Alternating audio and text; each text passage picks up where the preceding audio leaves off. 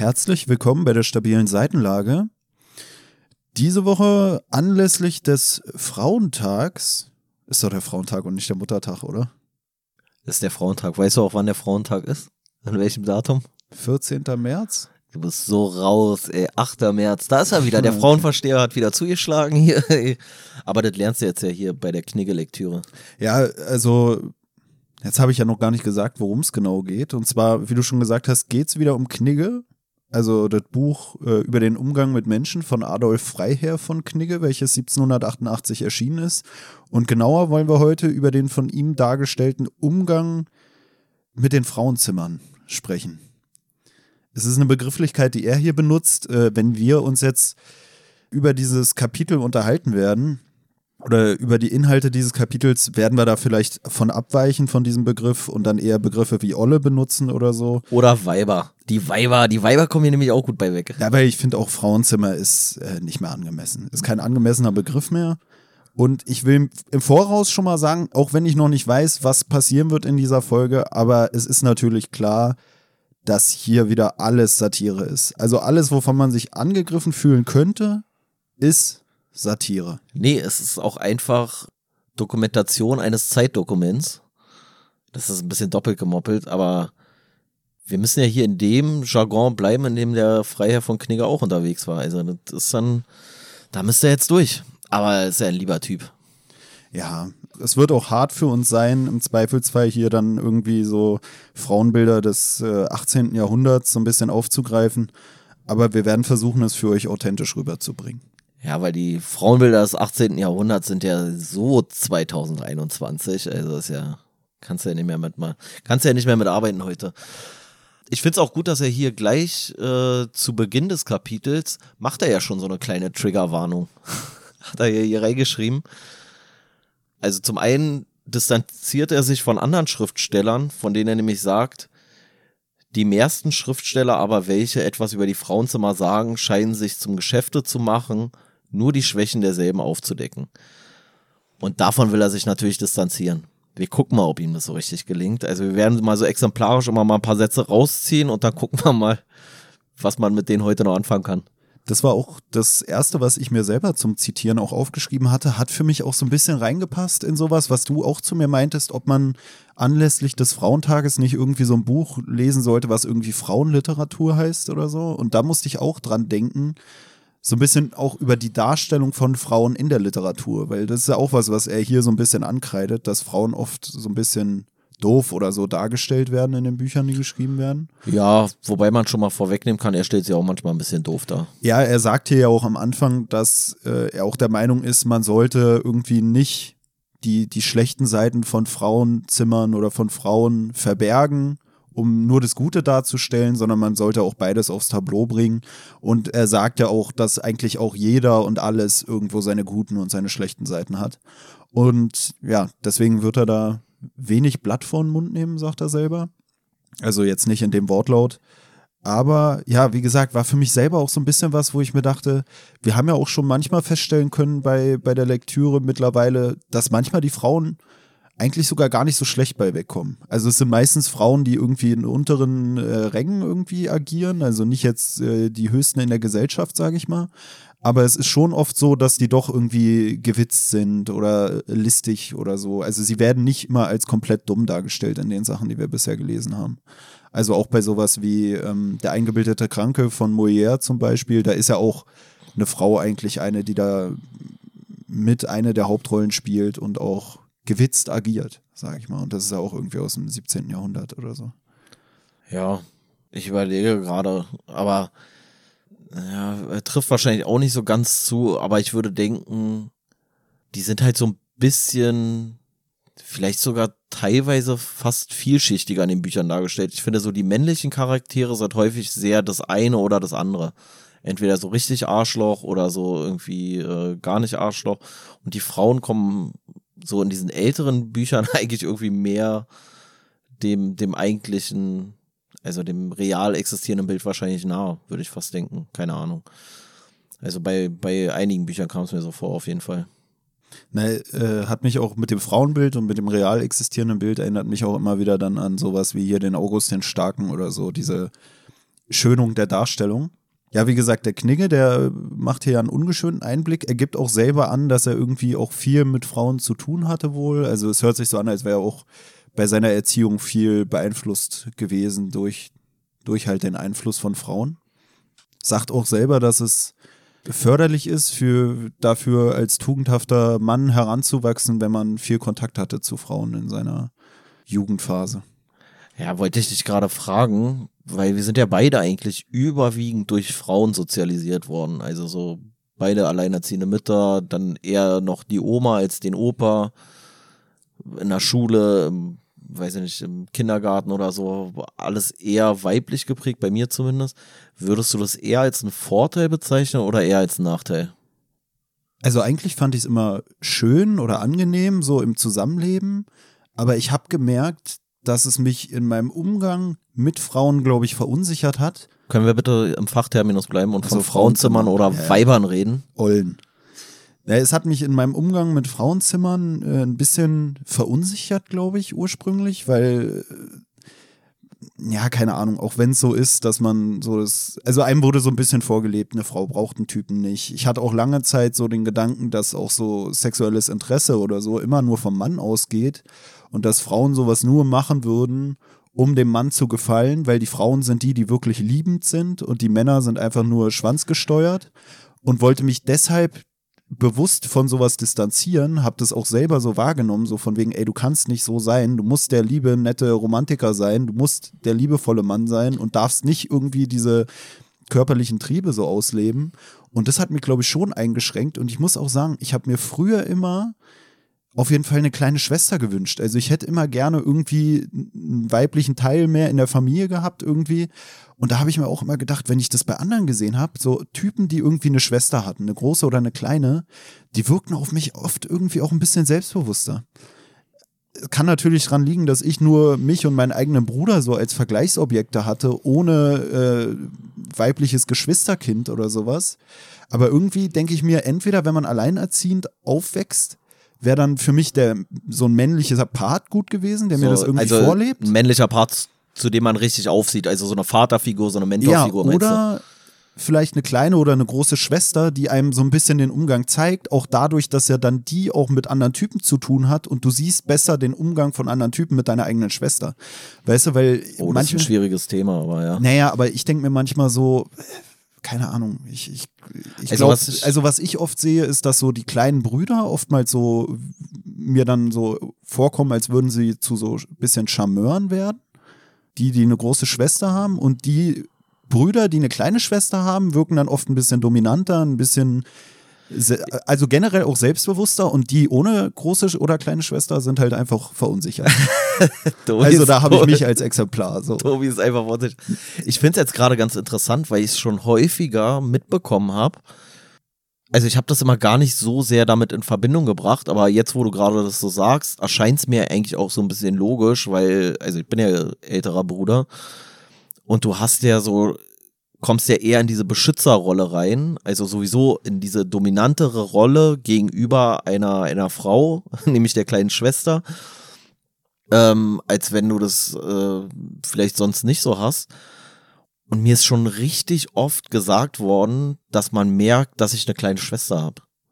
Das finde ich immer so komisch, weil ich immer so dachte, so, hä, warum? Und vielleicht hat das wirklich was damit zu tun, dass ich so dominanter wirke dadurch oder keine Ahnung, oder ich, ich weiß es nicht. Aber mir ist es richtig oft schon gesagt worden, dass ja, man das mir anmerkt. Für mich ist es, wie gesagt, auch so eine Alltagsbeobachtung. Dass ich so das Gefühl habe, dass, ja, wie du auch schon sagst, hier wird es ja auch angesprochen später noch von Knigge, also ein bisschen weiter hinten in diesem Kapitel, dass Frauen auch so gerne irgendwie einen Typen haben wollen, der so diesen Beschützerinstinkt äh, auslebt oder sich so als der, der Starke präsentiert oder sowas.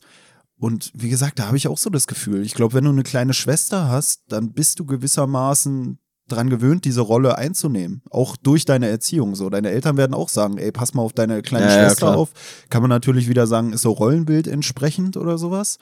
Aber so habe ich es halt auch oft beobachtet, dass sie großen Brüder dann so eher so das Dominante haben, auch so dieses Ton angeben. Und bei kleinen Brüdern habe ich oft beobachtet, dass die dann so, auch weil sie von der Schwester so ein bisschen ja, unter die noch, Fittiche genommen Ja, oder werden. werden noch mehr verhätschelt, so, ne? So, ja, aber dann, dann, bist du halt auch so gleich so ein bisschen die Puppe oder sowas, so in, in den kleineren, Aber- in den jüngeren Jahren. Ja, aber da habe ich dann auch so das Gefühl, dass so ein bisschen dieses, äh, so eine, so eine Charmanz, kann man sagen. ne, ne, So was Charmantes vielleicht in den weg. Eine gewisse Nonchalance. Ja, oder so.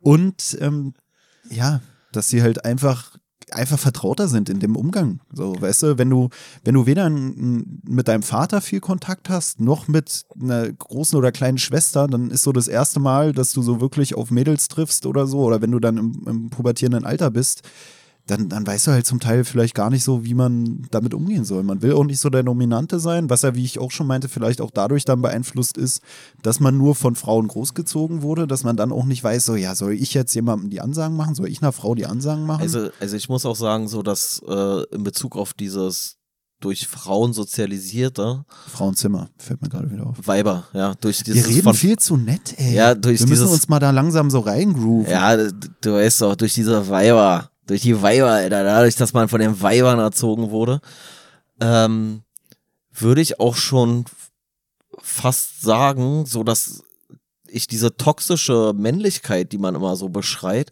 dass ich die eigentlich erst in der Pubertät so richtig gelernt habe und dann so ein, so ein Mix aus dieser, ich, also ich würde sagen, ich bin eher geprägt worden durch toxische Weiblichkeit. Also ich wurde immer eher so negat mit so einem negativen Männerbild konfrontiert, als mit diesem, ja, der Mann ist so voll überlegen und der Mann ist so voll das so. Also bei, bei mir in der Erziehung war auf jeden Fall viel Männerhass gefühlt.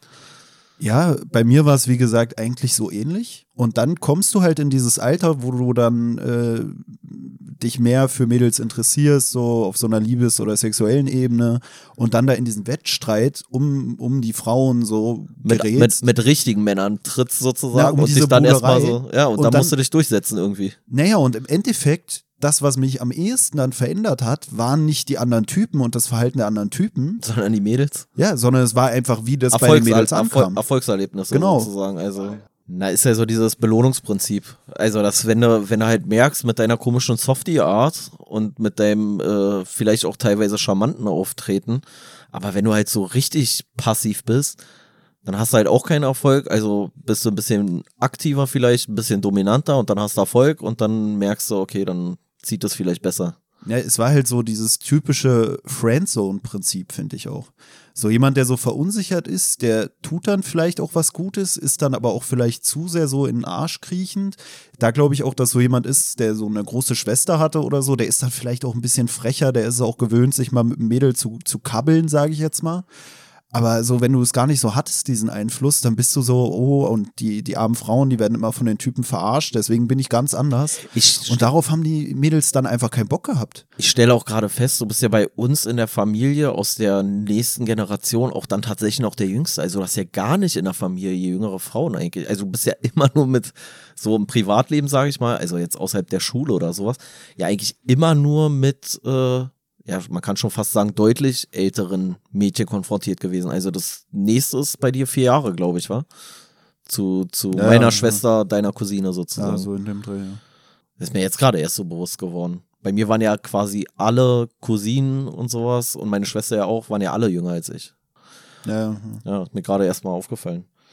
Ja, kennen uns ja auch noch nicht so lange, wa? kann einem jetzt auch mal erst mal auffallen. ja mir fällt das Ähm, immer wieder auf. Ja, Ist ja eigentlich auch interessant, dass wir so acht Jahre auseinander sind. Das finde ich dann auch immer wieder komisch, wenn ich mir dann so denke, Alter, what the fuck, acht Jahre. ja, vor allem finde ich es lustig, weil wir bedingt durch diesen relativ großen Altersunterschied eigentlich lange gar keine gemeinsamen Interessen groß entwickelt haben. Also es kam mir dann erst, als du und so dann kam ich in die Pubertät und dann haben wir uns beide für Frauenzimmer interessiert. Pelle auch für Frauenkleidung, aber ich auch für Frauenzimmer. Und dann hat man so ein bisschen, gab es dann so ein bisschen eine Deckungsgleiche, sage ich wieder. Genau. Ist ja auch äh, wieder so ein Thema natürlich, wenn jetzt alle sagen, ihr redet hier von Frauenzimmern. Wir reden von Leuten, die sich auch als Frauenzimmer fühlen. Also jeder kann sich angesprochen fühlen, dann kann man uns nicht sagen, wir sind sexistisch oder nicht inklusiv unterwegs. Wir meinen alle Frauenzimmer. Wir reden auch von Frauenzimmern mit Pimmeln. Hauptsache, Hauptsache Weiber. Der Rest ist egal. Hier gibt es auch so eine Stelle zu dem, was wir jetzt gesagt haben. Da sagt er auch, es gibt aber eine Art, mit Frauenzimmern umzugehen, die nur von ihnen selbst erlernt werden kann. Und wer die nicht versteht, der mag mit allen inneren und äußeren Vorzügen ausgerüstet sein, er wird ihnen nicht behagen. Und das erinnert mich auch so ein bisschen, weißt du, du kannst eigentlich vielleicht auch gut aussehen. Es kann sein, dass Frauen dich sogar hübsch finden. Aber du bist halt einfach, du, du, du bist halt einfach, ja, dieser Schluppi oder sowas. Also muss ich auch sagen, bei mir war das auch viel so, dass man sich nicht so selbstbewusst gefühlt hat. Und wenn du dann irgendwie Erfolg hattest bei einer Frau, dass die dann sogar so komisch war, so von, so ungläubig, so, hä, wie, wie kann es denn sein? Weißt du, was ich meine? So, so wie kann es denn sein, dass es bei dir nicht lief oder so? Und man selber denkt sich so, hä, ist doch völlig offensichtlich. nee, nee, ist halt wirklich so, weißt du, dass Aber man ich- nicht so selbstbewusst ist, so unsicher im Umgang, deswegen halt das Falsche ausstrahlt. Und wenn, wenn du dann Erfolg hast, dann wundert sich die eine Frau sogar. Weil ich, aber das glaube ich wirklich, dass dadurch, dass ich so viel mit, mit Frauen und Mädchen dann zwangsläufig irgendwie umgeben war, habe ich schon manchmal das Gefühl im Vergleich zu anderen, dass ich mehr Verständnis für Frauen habe. Also nicht Verständnis im Sinne, ich finde alles cool, was sie machen, aber ich kann mich irgendwie teilweise besser reindenken als so Leute oder andere Männer, die aus so einem, ich sag mal, aus so einer Bilderbuchfamilie kommen, weißt du, also so mit Vater, Mutter, Kind, so, weil ich habe das Gefühl dann irgendwie, ja, manchmal ist mir das vielleicht so näher, so, weißt du, weil ich einfach so diese, auch so diese ganzen komischen Sachen, die ich überhaupt gar nicht nachvollziehen kann, dass sie irgendwie so ein Thema sind. Also hier so, so ein Quatsch, hier so Periodenshaming und so Blödsinn, weißt du. Das war wirklich so, habe ich gedacht, das ist doch kein Thema, oder? Also gibt es irgendjemanden, der sich darüber aufregt? So? Und dann habe ich mal so nachgefragt und dann gab es wirklich so ein paar, also es ist marginal, glaube ich, immer noch. Aber dass es überhaupt ein Thema war, fand ich strange. Na, ich finde, das ist halt auch wieder sowas, wo es dann auch schwierig ist, genau wie bei vielen anderen Themen, dass man so denkt, man fühlt sich angesprochen, obwohl es für einen eigentlich selbstverständlich ist. Weißt du, wo man, wo es vielleicht wirklich so ist, man steckt einfach nicht in dieser Szene drin, sage ich mal. Aber ich meine, auch für mich, so ganz ehrlich, wenn mir da jemand kommt mit diesem Periodenshaming, ich hatte, bis ich selber irgendwelche pubertären Sachen hatte, die bei mir aufgetreten sind, aufgrund meines Lebensalters, hatte ich doch mehr mit irgendwelchen weiblichen Belangen zu tun als mit männlichen. Ne, Also nur, ich, nur. Ne, man, man hatte mehr Ahnung von Tampons als von Kondomen, als von irgendwie spontanen Erektionen, als von Kacke Samenerguss. oder irgendwas. Ne, es ist ja wirklich so. Und dann kommst du in Sexualkundeunterricht und da ging es ja dann meiner Meinung nach auch haupt. Ich musste irgendwelche Perioden da rechnen und was weiß ich, da mit so einem komischen Kalender. Kann ich jetzt auch nicht mehr. Aber ich meine, sowas musste ich dann da lernen, aber ich hatte nicht mal Ahnung von meinem eigenen Geschlecht. So, Aber das, und das fand ich auch irgendwie lustig, weil bei mir war es dann irgendwann so, ich weiß gar nicht, wie alt ich da war, so als ich halt, halt so langsam in die Pubertät gekommen bin. Und wenn du so erste, man kann es ja nicht mal Bart nennen, so, weißt du, so diese, wenn du diesen komischen Milchbart da, diesen Flaum so langsam bekommst, so. Und dann halt meine Mutter irgendwann so ein, äh, so ein Rasierer irgendwie besorgt weil sie auch nicht wusste, ab welchem Zeitpunkt man so anfängt, als Mann sich irgendwie im Gesicht rasieren zu müssen oder irgendwie sowas, weißt du? Also ich glaube, es wäre viel unverkrampfter gewesen, wenn, sage ich mal, ein Mann im Haus gewesen wäre, weil dann hätte ich im Zweifel einfach irgendwann mal so mit dessen Rasierer einfach mein Gesicht rasiert oder irgendwie sowas, weißt du? Oder du hast einfach so einen leichteren Zugang, weil du siehst ja dann vielleicht deinen Vater jeden Tag oder alle zwei Tage, wie er sich rasiert oder sowas. Und das fand ich war schon, deswegen finde ich so viele Probleme, die irgendwie so dargestellt werden, als ob Männer damit so grundsätzliche Probleme haben, für mich voll realitätsfern. Und dann stelle ich aber fest, dass es das halt manchmal gibt. Ich glaube, es ist immer noch viel ähm, Empfindlichkeit dabei, auch bei einigen Frauen. Und das ist, glaube ich, nicht so ein großes Problem, wie es dann häufig angeprangert wird. Aber es gibt das halt so. Aber ich finde es immer eigenartig. Aber jetzt ist hier auch mal gut jetzt mit dem Verständnis. Jetzt gucken wir mal, was die Weiber sonst alles nicht können. Worauf äh, er auch viel eingeht, finde ich, ist so, so ein bisschen so dieses ja, hinterlistige Männerverhalten zum Teil auch, dass man irgendwie äh, Situationen ausnutzt oder dass, der, dass Männer schon sehr als so Schürzenjäger dargestellt werden. War, finde ich, auch eine interessante Darstellung, wo er meinte, dass irgendwie, wenn man zum Beispiel einen Typen irgendwie bei sich zu Hause hat, der da irgendwie auf die Tochter aufpassen soll oder die unterrichten soll oder so, dass man da immer aufpassen sollte, weil es kann auch sein, dass er sich dann an die Tochter ranmacht und mit der dann dann Techtelmechtel hat oder sowas und also war so ein bisschen komisch. Ich Fand ich aber auch interessant, weil er so meinte, es ist so, ähm, man, man vertraut denen und wenn das Vertrauen missbraucht wird, ist man selber auch gewissermaßen daran schuld, dass man äh, diesem Mann die Möglichkeit gegeben hat, mit seiner Tochter in Kontakt, äh, in Kontakt zu treten. Und ich konnte zum Teil da auch nicht einschätzen. Das war dann schon manchmal so, wo ich mir dachte, wartet, also wartet dann schon so vergewaltigungsmäßig oder einfach so verführermäßig? Nee, ich glaube schon so verführermäßig. Aber oder? war das früher mehr vorherrschend, dieses klassische Verführertum oder so, dass man so. äh, Ich glaube, da hat es einfach die Leute noch gejuckt.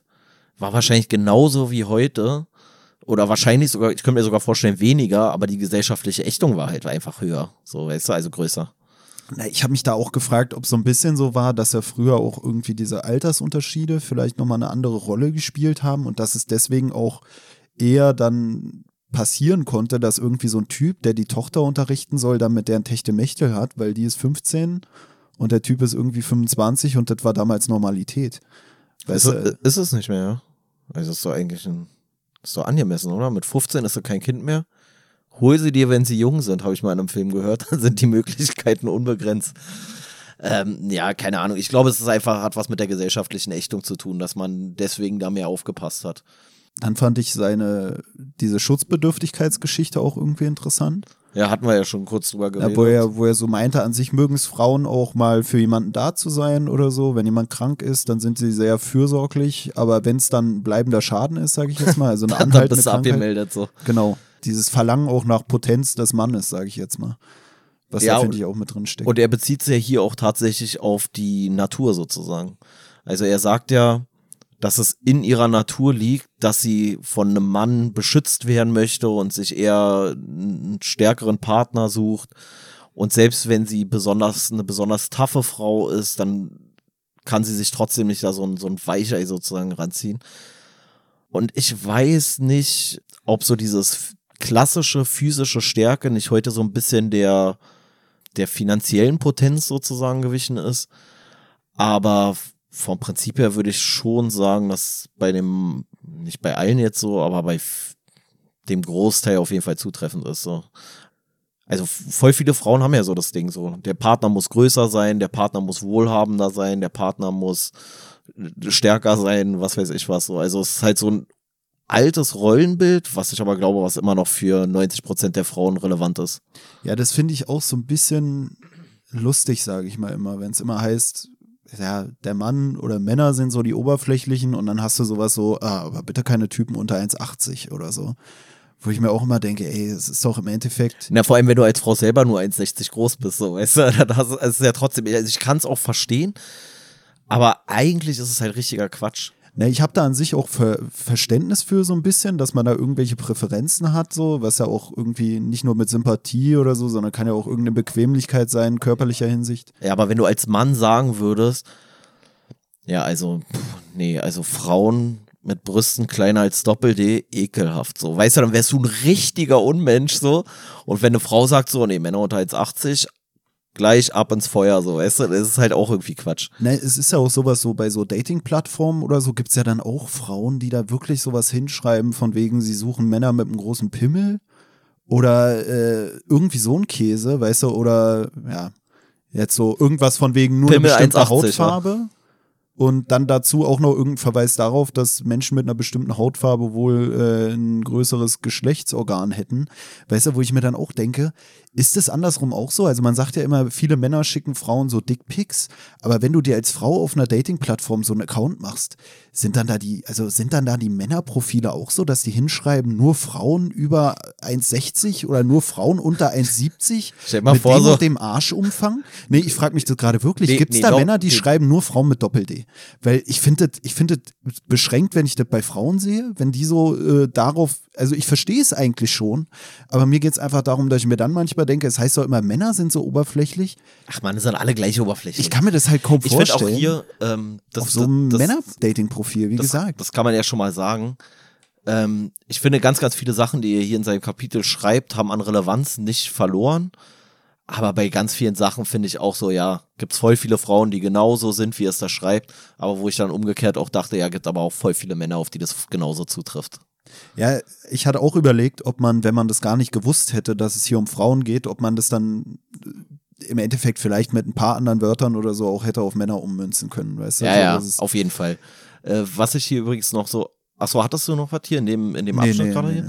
Ähm, ich habe nämlich hier im nächsten Abschnitt, das fand ich auch lustig, da schreibt er, Übrigens will man bemerkt haben, dass die meisten Frauenzimmer nur vorzüglich tolerant gegenüber hübschen Männern und gegen garstige Weiber seien.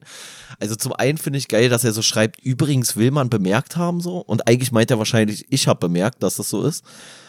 Und das finde ich ist aber ist auch so eine von diesen Sachen, die ich grundsätzlich äh, irgendwie so wahrnehme, dass man gegenüber ästhetischen Männern oder objektiv, mehr oder weniger objektiv be äh, betrachtet schönen Männern oder Frauen halt auch, völlig egal, äh, nachlässiger ist im, im Urteil und dass es bei Frauen wirklich voll das Phänomen ist, so dieses hässliche Freundinnen. Weißt du, so eine, so eine richtige, das so, so eine richtig, so richtig geile Vibe.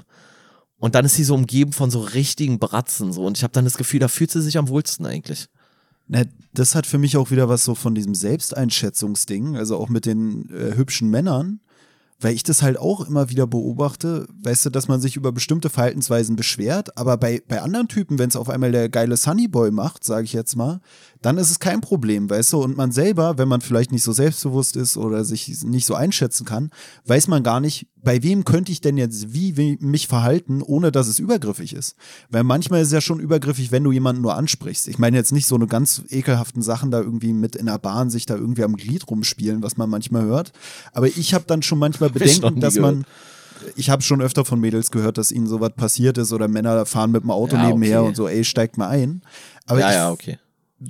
wenn ich da manchmal so höre, dass es dann schon schlimm ist oder äh, belästigend ist, wenn jemand fragt, hey, möchtest du mit mir einen Kaffee trinken gehen oder so, weißt du, dann ist halt die Frage, du musst halt als Typ dann auch die Fähigkeit haben, einschätzen zu können, bei wem kann ich mir erlauben, auch nach dem Kaffee trinken zu fragen? Und ich muss ehrlich sagen, bei mir ist es ganz schwierig, dass ich gar nicht weiß, wo ich mir das erlauben könnte und es deshalb oft gar nicht mache, auch wenn ich ein Interesse hätte, weil ich keinen Bock habe, am Ende wie so ein Creep dargestellt zu werden, der da jemanden angequatscht hat und deswegen lässt man's und ist dann am Ende erst recht so in seiner komischen Bubble. Ich fand's äh, gerade gestern erst passiert so. Ich bin da so Wilmersdorfer Straße, das ist hier so eine Einkaufsstraße in Berlin.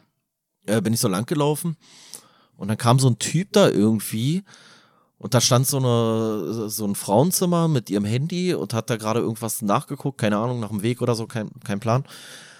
Und der kam so von hinter ihr und hat sie dann so, so ganz komisch irgendwie so überholt und so einen Bogen und dann stand er so direkt vor ihr und hat sie dann halt so angesprochen, so, ja, deine Ausstrahlung ist mir aufgefallen Ist das so so. ein dünner Allmann gewesen? Ja, Alter, ist das jetzt so In einer, der der, Ja. Ist What jetzt so fuck? einer, der so voll bekannt ist, oder Nee, was? äh, äh, nee, aber ich habe Aber so ganz groß, also relativ groß, bestimmt so. aber der, sah der wirklich gut aus? Nee, Nein, so, Ja? so eine Spinnenmann, so Spinnenmann, so ganz dünn, alle. Habe ich letztens gesehen in der Wimmersdorfer Straße Okay, vor der so- Volksbank da. ja, wie dem auch sei. Da hat er auch so eine angesprochen und auf mich wirkte das so einstudiert. Aber da dachte ich mir auch so, der macht das wahrscheinlich öfter. Äh, in der Nähe von uns, aber nur an der Wilmersdorfer Straße. Er hat schon die ganze Wilmersdorfer na, Straße. in der Nähe durch. von uns hier wohnt übrigens auch so ein äh, komischer Flirt-Coach. Äh, Don John oder so nennt er sich, der bei YouTube auch Oh, das unterwegs klingt ist. ja schrecklich. Ja, ja, ja, ja. Was ich finde es halt lustig. Das ist so ein kleiner Pumper? nee, so ein nee, Blonder? nee, nee. Nee, okay. Aber der macht auch so Pickup-Kram und so. Und ich habe mal ein Video von dem gesehen, wo er dann da auch eine Frau mit zu sich nimmt. Und da gibt's also so, so vom Ansprechen bis, bis nach Hause. Keine Sorge, Leute, ich halte mich da nicht dran. Ich bin da ja für ja zu feige, auch sowas durchzuziehen.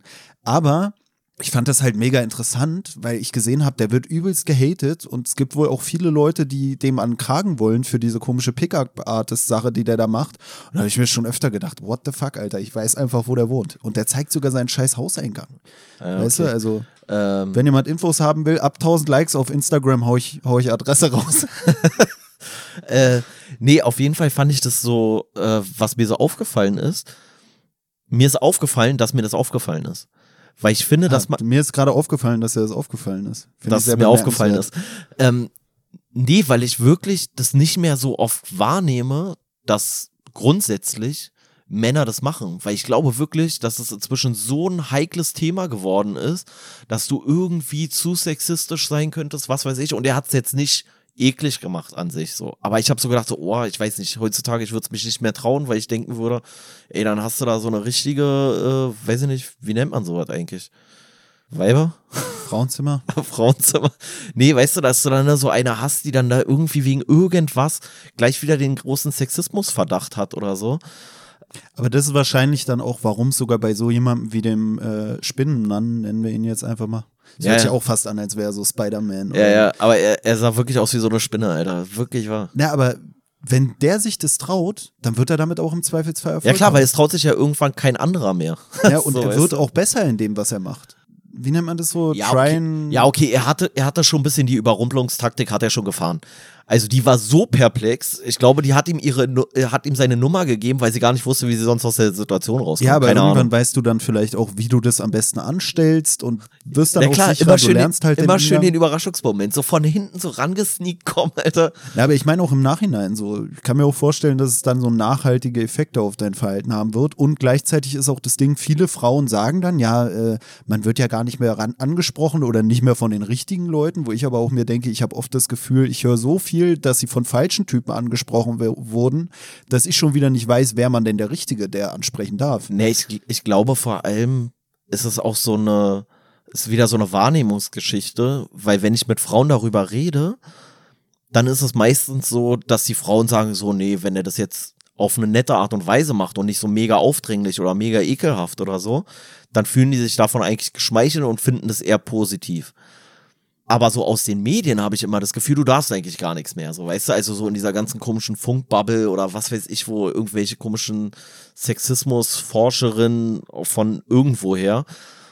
Und deswegen habe ich, glaube ich, so eine, so eine komische Wahrnehmung, dass ich das nicht mehr so richtig abschätzen kann, ob die da einfach, die da irgendwelche Kanäle auf YouTube oder sonst wo betreiben, ob die halt einfach nur einen Vollschuss haben oder ob das wirklich in der aktuelleren Generation, ich glaube, es ist auch eher so 20, Mitte 20 so, wo das jetzt mehr so um sich greift, ob das da halt wirklich ein anderes Problem ist, so keine Ahnung. Na, ich finde es auch irgendwie so ein bisschen lustig, dass die Leute, die das so zum einen vermarkten, diese Pickup-Artist-Geschichten, oder zum anderen das so durch die gelernt haben, wie man so ähm, ja im großen Stil Frauen anspricht, so wie dieser Typ, den du meintest, dass die dann am Ende vielleicht sogar dann diese Techniken finden, wie man gut bei der Frau ankommt, obwohl sie eigentlich genau dem entsprechen, was die Frau doch eigentlich nicht haben will. Den Typen, der jeder anquatscht. Weißt du, also ich kann mir wirklich vorstellen, dass dieser Typ, den wir da gesehen haben, ich glaube, das wird derselbe gewesen sein, weil auf mich wirkte das genauso, wie du es auch geschildert hast. Und dann denke ich mir so, ey, und dann denkt die Frau so, boah, der hat das aber toll gemacht, der hat das aber gut gemacht. Aber er hat es eigentlich nur gut gemacht, er macht halt bei jeder gleich gut so. ja, und weil es einstudiert ist. Das ist halt wirklich der Witz. Und dann kommt irgendein Typ und wirkt so creepy, weil er voll verunsichert ist, weil er nicht weiß, wie er die Frau ansprechen soll, weil es das erste Mal in seinem Leben ist, dass er sich's traut und der wird dann abserviert. Weil er so unsouverän sozusagen rübergekommen ist, unsicher, unselbstbewusst und der Typ, der es schon tausendmal gemacht hat, der für den ist es auch keine Übung mehr. Für aber, des, schon, aber deswegen muss man ja Handwerk. auch sagen, so, also, das ist ja eigentlich auch selbstverständlich, aber ich finde das auch ekelhaft, wenn du in irgendeiner Art und Weise so ein Angebot bekommst und dann so eklig darauf reagierst. Weißt du, also wenn du es ablehnst, ist ja völlig legitim so, aber mach nicht so, mach nicht so auf so eine ekelhafte, auf so eine ekelhafte Art. So, weißt du, wenn diese, diese Frau da, die da, die er da ange angesprochen hat, weiß jetzt nicht, ob sie gesagt hat, ja, okay, kannst hier meine Nummer haben und wir können mal einen Kaffee trinken gehen, oder ob sie gesagt hat, so, ja, ey, ist voll lieb von dir, aber ich habe kein Interesse oder ich habe einen Freund oder was weiß ich. Aber was halt so eklig ist und was ich auch schon mitbekommen habe, ist dann, wenn man dann so sagt, wie? Du traust dich, mich anzusprechen, so, weißt du, wo ich so denke, ey, wer bist du denn jetzt so, weißt du, so. Das ist dann halt auch ekelhaft, so, das muss man auch nicht machen. Ne, ich finde generell das auch immer schwierig, so mit diesen Rollenbildern, also dass irgendwie vorgeblich die Leute das alle ja loswerden wollen. Aber so ähnlich wie er hier auch sagt, dass auch starke Frauen dann irgendwie einen Typ haben wollen, der diesen Beschützerinstinkt irgendwie vorweisen kann oder dieses Beschützerding ausleben kann, sieht man es dann auch oft, auch bei irgendwelchen Dating-Plattformen oder so, dass dann doch Frauen, die selber auch sowas im Profil stehen haben, dass sie so Feministin sind oder was weiß ich, dass die trotzdem wollen, dass der Typ der Erste ist, der schreibt, der Typ muss das Gespräch führen und, und, und, und, und. Ja, bei den meisten, oder bei vielen Ne, zumindest. ist auch ja. sowas, worauf er hier so verweist. Also erstmal sagt er hier auch was, was auch so ein bisschen zu diesem Beschützerding passt oder so, dass ähm, oftmals Frauen irgendwie auch so ein Interesse äh, an Verbrechern oder Abenteurern haben oder so. Ja, ja. Nee, Frauen haben, glaube ich, so voll oft so dieses Gefühl, Ist das- natürlich alles gerade Satire. Ja, ja. Also es hört sich gerade an wie unlustiger Real Talk, aber so ist Satire manchmal. Also wir wollen nur darauf aufmerksam machen, wie komisch verhaftet manche Leute in Rollenbildern sind und zeigen euch deshalb diese Rollenbilder, in denen manche Leute verhaftet sind, wir eigentlich nicht, außerhalb der satirischen Rolle, die wir gerade einnehmen. Kannst weiterreden. Ich muss nur noch mal einen Zwischendisclaimer machen, weil Nee, aber- wirklich kritisch irgendwie. Aber ich glaube, Männer suchen sich halt irgendwie eine Frau, die so ist, wie sie ist. Und Frauen, die suchen sich auch immer so eine Aufgabe. Die suchen sich mit Männern immer so eine Aufgabe. Weißt du, also wenn der so, der Typ so ein bisschen kaputt ist, irgendwie, weiß ich nicht, so ein, so ein Halodrio ist, dann denken die so, aber wenn er mich liebt und wenn ich ihn hier richtig einmal rumgedreht habe, dann kann ich ihn auch an ihm arbeiten. So. Ich glaube, das ist wirklich so ein bisschen so diese Hoffnung, dass man jemanden verändern kann. Und das ist ja auch so, hängt ja auch mit dem, was er vorher gesagt hat, mit diesem jemanden pflegen. So, das ist ja auch so eine Art der Pflege, so eine Seelenpflege sozusagen. Und ich glaube, das ist so bei Frauen verbreiteter als bei Männern. Ich glaube, Männer haben nicht so Bock, sich so eine komplette Baustelle zu suchen. Oder so. Frauen sind schon eher so, dass sie so sagen, ach Mensch, der Arme.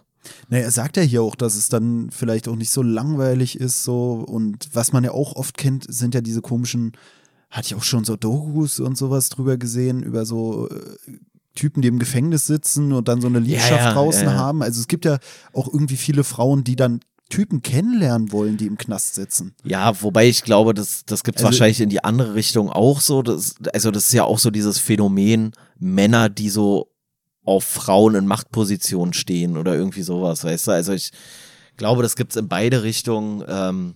Ich finde aber, das war auch was, äh, was wir im, im letzten Buch sogar drin hatten, bei Kafka, da hieß es auch so, dass äh, Verbrecher so was, was Bestimmtes haben, was Frauen anzieht und dabei geht es nicht mal ums Äußerliche oder generell Menschen anzieht, die, was Menschen interessant finden. Ja, also es wird da irgendwie äh, geschildert, in dem Buch Der Prozess, da ist es ja so, dass dieser Josef K., der da irgendwie so ein ominöses Verfahren am Laufen hat, und dann wird irgendwo über ihn gesagt, so dass Frauen Angeklagte immer schön finden oder dass Angeklagte immer besonders schön sind und das aber nichts mit der Äußerlichkeit zu tun hat. Aber ich glaube, und das äh, darauf bezieht sich hier Knigge auch, dass er sagt so, und das schreibt er jetzt Frauen zu, und ich würde denken, das gilt auch für viele Männer, dass Frauen halt besonders neugierig sind und dann ist halt wahrscheinlich so eine Persönlichkeit, die irgendwie so viele Ecken und Kanten hat, einfach interessanter. So, aber ich glaube, das ist nicht nur auf Frauen begrenzt. Aber weißt du, was auf jeden Fall auf Frauen begrenzt ist? Der nächste Intelligenz? Punkt. Ja, ja. Das. ja, ja, klar. Da kommen wir später nochmal. Ich meine ja, dass nur Frauen Intelligenz haben, deswegen ist es ja auf Frauen begrenzt. Ja, ja. Nicht bei Frauen ja, ja. begrenzt. Ja, ja. Kommen wir gleich nochmal zu. Ähm, Nee, weil hier stellt nämlich der gute Knigge fest, noch muss ich erinnern, dass die Frauenzimmer an den Männern Reinlichkeit lieben. Und das ist ja bei Männern komplett anders. Also so ein Mann, der mag ja so eine, so eine richtige eklige, so eine, so eine richtige, die gerade so aus der Frittenbude kommt, so schön noch das Bratfett unterm Fingernagel, so Haare schön fettig, verfilzt. Mm, das finden Männer richtig heiß. Aber Frauen, die, die wollen auch, dass der Mann sich mal wäscht. Das, das war auch für mich eine Überraschung. Ich habe dann auch tatsächlich äh, meinen Waschtag von Ostern nochmal vorgezogen und habe jetzt schon mal angefangen, damit ich zwischen Weihnachten und Ostern nochmal eine Dusche bekomme. Ne, es ist auch immer so ein bisschen, ähm, es ist natürlich immer so anekdotische Evidenz. So, wenn ich jetzt hier zum Beispiel so aus meinem eigenen Leben quatsche, aber ich muss sagen, ich sehe es, habe selber auch oft so wahrgenommen oder finde es so interessant, dass es oft, oder für mich war es früher oft so, dass Frauen oder Mädels das so toll fanden, wenn ein Typ irgendwie so Anzug trägt oder sowas. Mittlerweile hat sich doch ein bisschen gewandelt. Mittlerweile sind auch Jogginganzüge recht beliebt. Aber, aber meinst du auch, dass so Anzüge, also dass Frauen Anzüge eigentlich eher so unterbewusst attraktiv finden, weil es irgendwie mit beruflichem Erfolg so einhergeht, dass es das so ein bisschen unterbewusst vielleicht vermittelt? dass es dann wieder diese Sache ist, so man sucht sich einen starken Partner? Ja, doch, kann sein, ja. Ich weiß nicht, ob es auch so ein, so ein Teil der körperlichen Pflege ist, so in dem Sinne, dass Anzüge halt immer so geschniegelt aussehen, weil ich glaube, wenn ich mir einen Anzug anziehen würde, lieber meine Du würdest aussehen wie der letzte Schlumpf, ey. Na, meine du würdest so ein Jackett anziehen mit Hemd in der Jogginghose. Ich meine, ein Kaffeefleck auf der Jogginghose ist kein Problem, auf der Anzughose ist schon wieder ein bisschen Stilbruch. Aber ähm, da habe ich wieder meinen geilen Gag. Was ist eine 6 Achtel Hose oder wie die heißt? 7 Achtel. Stilbruch. Oder ein anderes Wort dafür, den müssen wir noch etablieren, den Gag. Ähm, ansonsten ist mir aber auch aufgefallen, schon in einer Beziehung, dass ich in einer Beziehung war und ich habe so auf Farbkombinationen so komplett geschissen. Mir war das so komplett egal und sie hat, also meine Ex-Freundin hat dann irgendwann so gemeckert, dass ich blaue Schuhe zum braunen Gürtel anhatte. Oder Oh ja. eine, eine Oh ja. dunkle Hose, eine Oh ja. schwarze Hose zu blauen Schuhen oder so. Ich weiß gar nicht, warum ich vorher nicht so drauf geachtet habe, aber dann ist es mir auf einmal aufgefallen und mittlerweile beißt sich das bei mir selber in den Augen. Und letztens war ich mit meiner Echt? Mutter unterwegs, da hatte sie blaue Schuhe und eine schwarze Hose an, hat gesagt, oh guck mal Tobi, ich hab hier eine neue Hose. Und dann habe ich zu ihr gesagt, ey Mama, aber mit den Schuhen, das geht doch gar nicht. Und da ist mir so aufgefallen, ey fuck, ich habe das richtig aber blau, so internalisiert. aber blaue Hose mit braunen Schuhen habe ich schon häufiger gesehen. blauen Schuhen. Eine, eine schwarze Hose mit blauen Schuhen. Ach so. Okay, es hört sich Meintest jetzt, du nicht eben noch ein brauner Gürtel? ich hatte einen braunen Gürtel mit, mit blauen Schuhen. Das ist doch hier an den Haaren braun, herbeigezogen, braun wie mit deine blau Freundin. war ja okay. Ach Gott, ich habe die ganze Farblehre wieder verkackt. ja, okay. Scheiße, deswegen läuft's gerade nicht, weil ich immer mit äh, Schwarz und Blau rumlauf und das passt ja nicht. Schwarzer Gürtel, blaue Schuhe passen nicht. Ich habe noch doch, ich habe schon mal blaue Schuhe gehabt, aber so blaue Schuhe sind bei mir generell nicht so verbreitet, deswegen ist es für mich nicht ja, so deswegen eine Gefahr. am besten nur noch schwarz tragen, weil damit kann nichts passieren. Ist Ja, mir dann auch stimmt. aufgefallen. Macht auch schlank. Nach Hat der ganzen Vorteile. Geschichte Man da sieht die Flecken nicht so sehr. Ja, nur, na, außer die mh, Ja. Ja, aber nur wenn du mit den Frauenzimmern am Start bist. Nur wenn du wieder an einer, Bin ja eine alte nur, Kleckersau. nur, nur wenn du da Wilmersdorfer Straße da wieder den Frauen auflaust, du Spinnmann, du ey. Dann äh, habe ich noch einen nützlichen Hinweis für die Männer. Also die Frauen können jetzt kurz mal weghören. Und zwar huldige nicht mehreren Frauenzimmern zur gleichen Zeit. Und dann gibt's aber noch einen Zusatz dazu, zumindest nicht am selben Ort. So, weißt du, also huldige ganz vielen verschiedenen Frauen, aber sorgt dafür, dass es unterschiedliche Orte sind. So, deswegen ein Hoch auf alle Piloten und Seemänner, die haben das Game durchgespielt wahrscheinlich. In, je, in jedem Hafen eine Frau oder sowas, sagt man doch. Das ist vielleicht wirklich so eine Eigenschaft, die dazu beiträgt. Ne? Also du kommst halt viel rum, du lernst viele Frauen Na, ist, ja kennen. auch, ist ja auch kacke. Die Frauen lernen sich gegenseitig nicht kennen. Ja, und ich glaube, es ist ja auch so, wenn du wirklich, also, wenn du es jetzt vergleichst früher, dann warst du ja wochenlang da unterwegs. Und stell mal vor, dann bist du da von, weiß ich nicht was, von, von, von Hamburg dann nach Rio, warst du erstmal die ersten vier Wochen unterwegs, dann bist du von Rio nach, weiß ich nicht was, ey, Gran Canaria oder so. Und von da aus durch den Suezkanal nach Indien, da warst du erstmal sechs Monate unterwegs. Naja, da brauchst du auch noch eine zweite Frau. Also eine zweite Frau am Suezkanal und noch eine dritte am, weiß ich nicht wo, in Rio oder sonst wo. Ja, ist erstmal plausibel. Nimmst ja auch keiner Frau was weg, weißt du, weil du hast eh für, für keine hast du Zeit. Na, ich hatte das selber auch so festgestellt mit diesen zwei Frauen am gleichen Ort. Hatte ich nämlich mal, dass ich auf so einer Geburtstagsfeier war von jemandem aus meinem Studium und da war eine, die fand ich echt äh, süß, sag ich mal. Und ähm, hatte dann mit einer anderen irgendwie so in der Bahn so gequatscht, einfach über irgendwie so Interessen, so irgendwas Kreatives schreiben, bla bla bla. Und dann hatte die mir gesagt, ah ja, schick mir doch mal was zu von deinen Sachen, die du so gemacht hast. Und dann habe ich die andere, an der ich Interesse hatte, so ein bisschen, habe ich dann gefragt, hey, kannst du mir die Nummer von der geben? Und dann war, genau.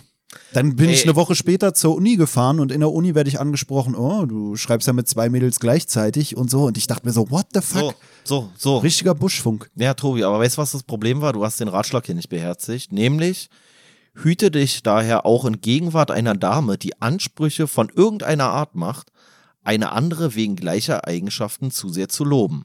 Damen möchten gerne ausschließlich bewundert werden. Es sei nun wegen Schönheit, wegen Geschmack, wegen Pracht, wegen Talenten, wegen Gelehrsamkeit oder weswegen es auch sei. Sprich daher auch nicht von Ähnlichkeiten, die du zwischen der Frau, mit welcher du redest, und ihren Kindern oder irgendeiner anderen Person gemacht hast. Bla bla bla bla. Also meinst du, das Problem war, dass ich zwischen ihr und mir die Ähnlichkeit festgestellt habe, dass wir beide so an so einen Schreibgeschichten da äh, nee, interessiert du, sind? du hast einfach den, du hast einfach einen grundsätzlichen Fehler begangen, dass du überhaupt mit einer Frau geredet hast. Das ist schon, das ist schon das erste Ding und das ist auch was, was ich Oh, aber dann, dann ist es jetzt für mich, weißt du, du darfst nicht mit denen über Sachen reden, die sie beide interessieren oder so, weil dann gibt's, das spricht ja dafür, dass beide Interesse an mir hatten. Und als ich dann mit denen über mich gesprochen habe, so von wegen, hey, kannst du mir mal die Nummer geben, da ging's dann los. Alter, ja, krass, also ja, eigentlich lief bei mir. eigentlich, eigentlich lief bei dir, aber eigentlich dann auch wieder nicht, Ich weil hätte die beide zweite nicht mit einbeziehen zornig. dürfen. Das war das Problem. Das Ja? ist ja aber eigentlich schon wieder eine geile Erkenntnis, dass ich so feststelle, es lag gar nicht an mir, es lag daran, dass die beiden dann in Konkurrenz standen. Aber, aber zu dem Punkt, also worauf das ja anspielt, ist ja, dass Frauen ganz besonders eifersüchtig sind. Und würdest du dich selber eigentlich so, würdest du dich als sehr eifersüchtigen Typen beschreiben? Also bist du schon so, dass, wenn du jetzt eine Freundin hast, so, und die sagt so, ach, der da hinten, der sieht aber auch gut aus. Der hat ja einen schönen Bizeps. So, bist du dann so, dass du da so völlig ausrastest und denkst, so, oh, verdammt, warum habe ich nicht so einen schönen Bizeps? Oder denkst du so, ja, stimmt, der hat einen schönen Bizeps. Kann man das auch auf einen schönen Schwanz übertragen? Ja, kannst du auch auf einen schönen Schwanz Okay, übertragen. ja, nee, ja, also, also ja. du kannst es auch auf, ein, auf eine schöne Frau übertragen, die eine schöne Vagina hat, die aber halt aussieht wie ein Schwanz, weil sie sich halt als Frau fühlt, aber einen Schwanz hat und männliche, äh, männliche Genetik. Ja, also, nee, dann wäre ich nicht neidisch. Ich, oder eifer, ich weiß es gar nicht. Ich kann es gar nicht so sagen. Natürlich war man auch schon mal eifersüchtig. Aber, Aber oder, ich oder anders? eigentlich, wenn man so richtig in Love ist und es so von beiden Seiten fühlt, dann sollte man sich durch sowas, glaube ich, nicht so. Ich find's richtig albern, ne? Ich find's richtig albern. Also es passiert natürlich mal, dass man so denkt, so, ah ja, okay, weiß ich nicht, in dem und dem Bereich schneide ich vielleicht schlechter ab oder sowas, dann fühlt man sich vielleicht so ein bisschen vom Kopf gestoßen. Aber richtig eifersüchtig bin ich dann eigentlich nicht. Und zweite Frage, würdest du denken, Männer sind eifersüchtiger oder Frauen sind eifersüchtiger? Ich glaube, Männer geben auch mehr Anlass zum eifersüchtig sein, muss ich auch sagen. Aber ich find's auch, also Frauen übertreiben dann auch manchmal ein bisschen. Also. Also so dieses, kennst du auch schon tausendfach gehabt wahrscheinlich, dass du eine andere Frau einfach nur anguckst. Du machst ja gar nichts mit der. Du guckst sie einfach an, denkst, ja, ist eine schöne Frau. Und dann kriegst du gleich den Todesblick von der Seite oder ein Knuffi oder was weiß ich was so. Und dann sind die richtig beleidigt. Und das finde ich Quatsch. Na, manchmal muss man es auch gar nicht denken, so wie ich es kenne. Aber ich finde, wie, ja, manchmal musst du nicht mal denken, ist eine schöne Frau. Guckst einfach irgendwo in eine Richtung in der Bahn einfach, und dann wirst du in der Bahn äh, angekackt. Äh, geil. Naja, ja, eigentlich tut's mir ja fast leid, weil es ja eigentlich dafür spricht, wie verunsichert äh, vielleicht auch das Mädel dann in dem Fall selber ist, was diese Beziehung angeht oder was deine Liebe zu ihr angeht. Ja, das finde ich immer so ein Quatsch irgendwie. Also, ich du musst dich ja so, sehr verunsichert fühlen, so von wegen, oh Gott, äh, die könnte jetzt und die könnte jetzt auch, wenn du dann da so reagierst, weißt du? Also eigentlich sagt es ja auch was über deine eigene Empfindung innerhalb der Beziehung aus, Das- über das- deine eigene Zufriedenheit vielleicht auch mit der Beziehung, wenn du oder mit dir selber, wenn du immer das Gefühl hast, überall könnte Konkurrenz Das, lauern. das sage ich ja immer in Bezug auf äh, Eifersucht. Also das ist so meine, meine These zur Eifersucht, dass selbst wenn ich merke, dass ich eifersüchtig bin, ich zumindest versuche, das nicht zu zeigen, weil ich immer denke, Eifersucht ist halt mein eigenes Problem. Also solange das, äh, weil alles andere ist ja dann schon, geht ja dann in Vertrauensbruch, so, weißt du, also wenn du dann halt irgendwie eine, eine exklusive Vereinbarung hast mit, dein, mit deiner Lebenspartnerin und die leckt sich da mit irgendeinem anderen Typen rum, dann bist du ja nicht eifersüchtig, dann bist du ja sauer und enttäuscht und keine Ahnung was. Aber wenn die einfach nur jemanden anguckt und deswegen bist du schon eifersüchtig, dann hast du halt einfach ein Problem. Ja, und ich glaube, das ist auch so ein Ding, weshalb sowas dann am Ende auch deiner Beziehung schaden kann, weil du dir selber dann eigentlich einen weniger Wert irgendwie beimisst. Weißt du, wenn du bei jedem Scheiß so reagierst, ja, so, dann, dann gibst du dem anderen ja auch das Gefühl, ey, eigentlich könnte ich vielleicht auch jemanden haben, der krasser ist. Eigentlich ist sie vielleicht auch nicht die, die krasseste Wahl oder sowas, sage ich jetzt mal. Ich finde auch, äh, was er hier auch gesagt hat, was ich auch gefühlt habe, war, ähm, in dem Augenblicke, da man ihnen etwas von Empfindungen vorschwätzt, muss man fühlen, was man sagt und es nur für sie fühlen. Und das war auch was, was ich wirklich gefühlt habe, die Aussage, weil es für mich so ein bisschen was damit zu tun hatte, mit diesem jemandem sagen, ich liebe dich. Und ich finde, diese Wörter haben so ein bisschen oftmals so an Bedeutung verloren, wenn man so mitkriegt, so bei anderen Leuten so eine Beziehung nach der anderen oder oh, große Liebe, große Liebe.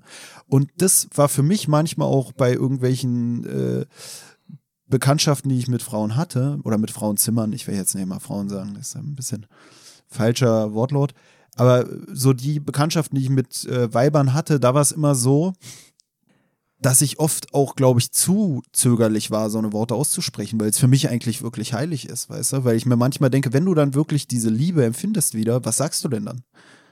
Soll ich dann auch ich liebe dich sagen? Also ich bin jemand, ich habe noch nie ich liebe dich zu einer Frau fälschlicherweise gesagt. Deswegen habe ich es wahrscheinlich auch relativ selten gesagt. Aber für mich sind es wirklich äh, so heilige Worte und ich finde es manchmal komisch, wenn man so mitkriegt, wie oft jemand zu irgendjemandem diese Ja. Worte ausspricht. Ja, wobei es ja auch manchmal vielleicht schwierig ist zu ja, das überhaupt im richtigen Moment vielleicht einzusetzen, diese Worte, wenn du das vielleicht vorher noch gar nicht hattest. Weißt du, wenn du vorher keine Empfindungen hattest, die über dieses Gefühl von Liebe hinausgegangen ist, dann ist es ja für, für dich vielleicht der naheliegende Begriff. Dann denkst du, das ist also Liebe so. Und dann triffst du vielleicht aber zehn Jahre später jemanden, wo du sagst so, wenn das vorher Liebe war, dann habe ich dafür, was ich jetzt habe, vielleicht gar kein Wort. Weißt du, was ich meine? Ne, ich verstehe das schon, dass es so ein bisschen auch so was Relationales ist. Ich hatte es aber auch schon, dass mir das entgegengebracht wurde oder auch schon, dass ich selber entgegen jemandem entgegengebracht habe und da war es der Person zu schnell und die konnte es nicht so nachempfinden, obwohl es für mich sich wirklich so angefühlt hat. Vielleicht habe ich daraus auch so ein bisschen gelernt, aber ich hatte es auch schon andersrum, weißt du, dass mir das so entgegengebracht wurde und ich war Ist so richtig so, oh, so eine so eine heiligen Wörter kann man nicht so aussprechen und ich hatte es auch schon, dass ich dann Probleme hatte, dass mir das dann so angekreidet wurde, dass ich da halt nicht so schnell war mit dieser Geschichte, wo ich mir dann aber auch denke, ich hätte auch lügen können. Weißt du, aber ich kann das nicht. Für mich ist es wirklich, wenn für mich was heilig ist, dann komischerweise diese Worte. Ich bin ja ansonsten gottloser HS. So, weißt du, f- sehe ich mich ja selber so. Ich habe ja nichts, wo ich sage, ja gut, das kannst du nicht bringen. aber die, diese Worte, Aber, aber weißt du, was ich was auch wirklich übel ist? Wenn du diese Worte bekommst und die nicht erwidern kannst, du kannst auch nichts anderes mehr erwidern. Was willst du sagen? So, weißt du? Dankeschön. Oder einfach so, kriegst du es so auf den Bart, so, ja, ich liebe dich. Oder sagst du so, ja. du? Oder sagst Ey, gar nicht. ich- ich du weiß, bist, du was bist du am Arsch. Du, also, wenn du es dann nicht vorgaukeln willst und selber nicht fühlst, dann kommst du aus dieser Nummer nicht mehr heil raus, auf jeden Fall. Ja, fiese Nummer. Was ich auch noch einen äh, quatschigen Punkt fand, war, dass er das hier so erwähnt, so dass man äh, Frauen am besten gar nicht auf ihr Alter ansprechen soll. Und wenn, dann soll man das sozusagen so wie so ein Kompliment verpacken, weißt du, so die Mutter mit der Tochter verwechseln, so, ey, sowas habe ich auch noch nie in meinem Leben gemacht und das werde ich auch nie in meinem Leben machen. Das finde ich so bescheuert. Na, für mich war es gar nicht mal unbedingt so, dass das auf alle Frauen bezogen hat, sondern er hat so gesagt, es gibt so diese eine Art von Frauen, Ja, die Fetten, die Fetten und die Alten und die Hässlichen und sowas, weißt du, und dann so, wo er dann auch noch meinte, ja, wenn die die Macht hätten, Bücher zu zensieren, wo ich schon dachte, Alter, geht's jetzt in so eine richtig moderne Richtung?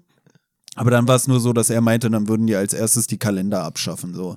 ja, Für mich ist es aber auch oft so ein Klischee, dieses nicht über sein Alter reden wollen oder so. Da weiß ich manchmal nicht. Also ich hatte es auch schon, dass man irgendwie die Mutter von einer Freundin kennengelernt hat und die hatte auch so ein, aber so ein bisschen so ein Gag draus gemacht. Die hat dann gesagt, sie ist 30 oder so. Dabei muss sie ja älter sein als 30, wenn ihre Tochter 30 ist. So, muss, du? muss nicht, muss nicht. Nee, aber das ist halt so zum Teil, wo, wo man dann nicht weiß, ob das mittlerweile so ein Spielen mit dem Klischee oftmals ist. Ja, Weil so richtig, dass es unangenehm ist, habe ich selten getroffen. ähm, Er sagt hier auch so, Frauen wollen angenehme Gesellschafter, nicht Leute, die lieber schweigen, als leere Worte sprechen. Weißt du, so dieses, was ich auch oft sehe, wenn man so auf Partys ist, du kannst ja ja nicht auf einer Party so den Deep Talk auspacken. Das ist ja auch sowas, was ich so bei so irgendwelchen Dating-Plattformen immer so geil finde. Bitte kein Smalltalk. Und ich denke mir so, was willst du hören? Haben wir, glaube ich, auch mal drüber geredet. Was willst du so hören? gleich so voll die Psychoanalyse da, Ja, so, ja, weißt du, so, und dann, oh ja, hier richtig tiefen Wer Philosoph. war dein erster Verwandter, der von uns gegangen ist oder so? Worüber willst du denn da quatschen? Kann man nicht erstmal ganz normal reinstarten, so von wegen, hey, was arbeitest du eigentlich oder so? Weißt du, kann man nicht darüber dann ein Gespräch erschließen? Aber das sind, glaube ich, auch, also so Leute, die dann sowas da reinschreiben, das sind, glaube ich, auch Leute, die so pseudo-deep sind. Weil die haben es meiner Meinung nach auch nicht geschnallt, so, weißt du, die wollen dann da so irgendwie, den knallt dann so eine Paulo Coelho Lebensweisheit hin und dann sind die so voll so, oh ja, geil, ey, bist du etwa auch ein Triple R sein, so? Übrigens, ey, wir haben den echt Unrecht getan, ne? Also wir haben ja uns ja so ein bisschen über diese Sternzeichen lustig gemacht und sowas. Ich habe mich jetzt noch mal ein bisschen belesen ähm, hab mir das nochmal durchgelesen mit den Aszendenten und so und vielleicht haben wir den Unrecht getan. Wieso? Weiß ich nicht, ich habe gedacht, vielleicht, also ich finde es immer noch alles schwachsinnig, aber so, ich habe es mir neulich wirklich mal durchgelesen. Das ist wirklich Humbug. Das ist wirklich Okay. Humbug. Aber ich, ich wollte mich einfach nochmal so entschuldigen für die Leute, die es irgendwie ge gekränkt hat. Ihr ich seid finde trotzdem Idioten. ich find halt, ich kenne es auch selber so, dass man so auf Partys ist und man weiß gar nicht, was man da quatschen soll, weil ich mag es auch nicht, dann da so den, den komischen Hofnarr zu machen, der sich so bei allen anbietet. So, auch wenn ich im Privaten eigentlich doch eher einer bin, der so Quatsch macht. Aber bei, bei so Sachen, wo man die Leute nicht so kennt, weißt du, da musst du ja auch den billigsten Kack-Slapstick-Humor bringen, damit ey, die Leute nee. auch alle drauf anspringen Ey, können. weißt du, was ich das Peinlichste finde, was Ne. ich wirklich schon erlebt habe? Auf so einer Party, dann hat einer so Zaubertricks gemacht. Oh, war das unangenehm. ja, das aber, hatte ich auch schon öfter. ey, aber, aber so richtig schlecht, so weißt du, so Münze hinterm Ohr und sowas und so, dann so ein Tuch da aus dem Ärmel gezogen und ich dachte, Aber du weißt, wo was Frauen, bist du denn ja jetzt? Frauen sind doch neugierig. Ja, ja, Uiuiui. Player! richtiges Triple R sein. Na, ich finde es auch unangenehm. Das hatte ich auch schon und man denkt sich so, Alter, hast du es jetzt extra zu Hause gelernt, nur um es hier vorzuführen? Auf jeden Fall hat er das. ich meine, ey. das ist ja auch was, das machst du ja nur zum Vorführen. Das ist ja nicht wie, guck mal, ich kann aus 20 Meter ins Tor treffen, sondern das ist so ein Scheiß, den lernst du alleine zu Hause. Die peinlichsten Momente hast du alleine vorm Spiegel zu Hause und dann stellst du dich da irgendwie auf einer Party hin und machst diese Tricks. Weißt du, ich finde, das ist nicht so äh, im, im freundschaftlichen Beisammensein gelernt, sondern du lernst ja auch Zaubertricks nur, um damit anzugeben. Es hat ja gar keinen praktischen Nutzen. Sagt ja, Ja. keiner, kannst mal eine Münze hinterm Ohr herzaubern. So. Vor allem, weil du die Münze ja vorher schon haben musst. Nee, ich meine wirklich, es ist ja kompletter Quatsch. Aber sonst wär's geil. Sonst wär's geil. So, weißt du, wenn du so der Einkaufschip-Typ wärst, so der so aus dem Nichts so eine Münze herzaubern kann, dann wär's schon wieder Wo cool. wir gerade über Münze herzaubern reden und so. Und ich bin ja ein kleiner Pfand-Experte. War ja jetzt ja auch nicht, dass Frauen irgendwie das nicht gut fänden, wenn ein Typ äh, sich ein bisschen mit Pfand auskennt. Und äh, da habe ich mich letztes Mal gefragt, Pfandautomaten? Warum geben die das Geld nicht direkt? Warum musst du immer mit dem Pfandbon zur Kasse laufen? Ein Fahrkartenautomat gibt da auch direkt die Fahrkarte. Wahrscheinlich, weil es umständlich wäre. Ich stell mal vor, wie viel Kohle die da haben. Denn, Okay, ja gut, wenn ich da hingehe, dann brauchen die ja wirklich.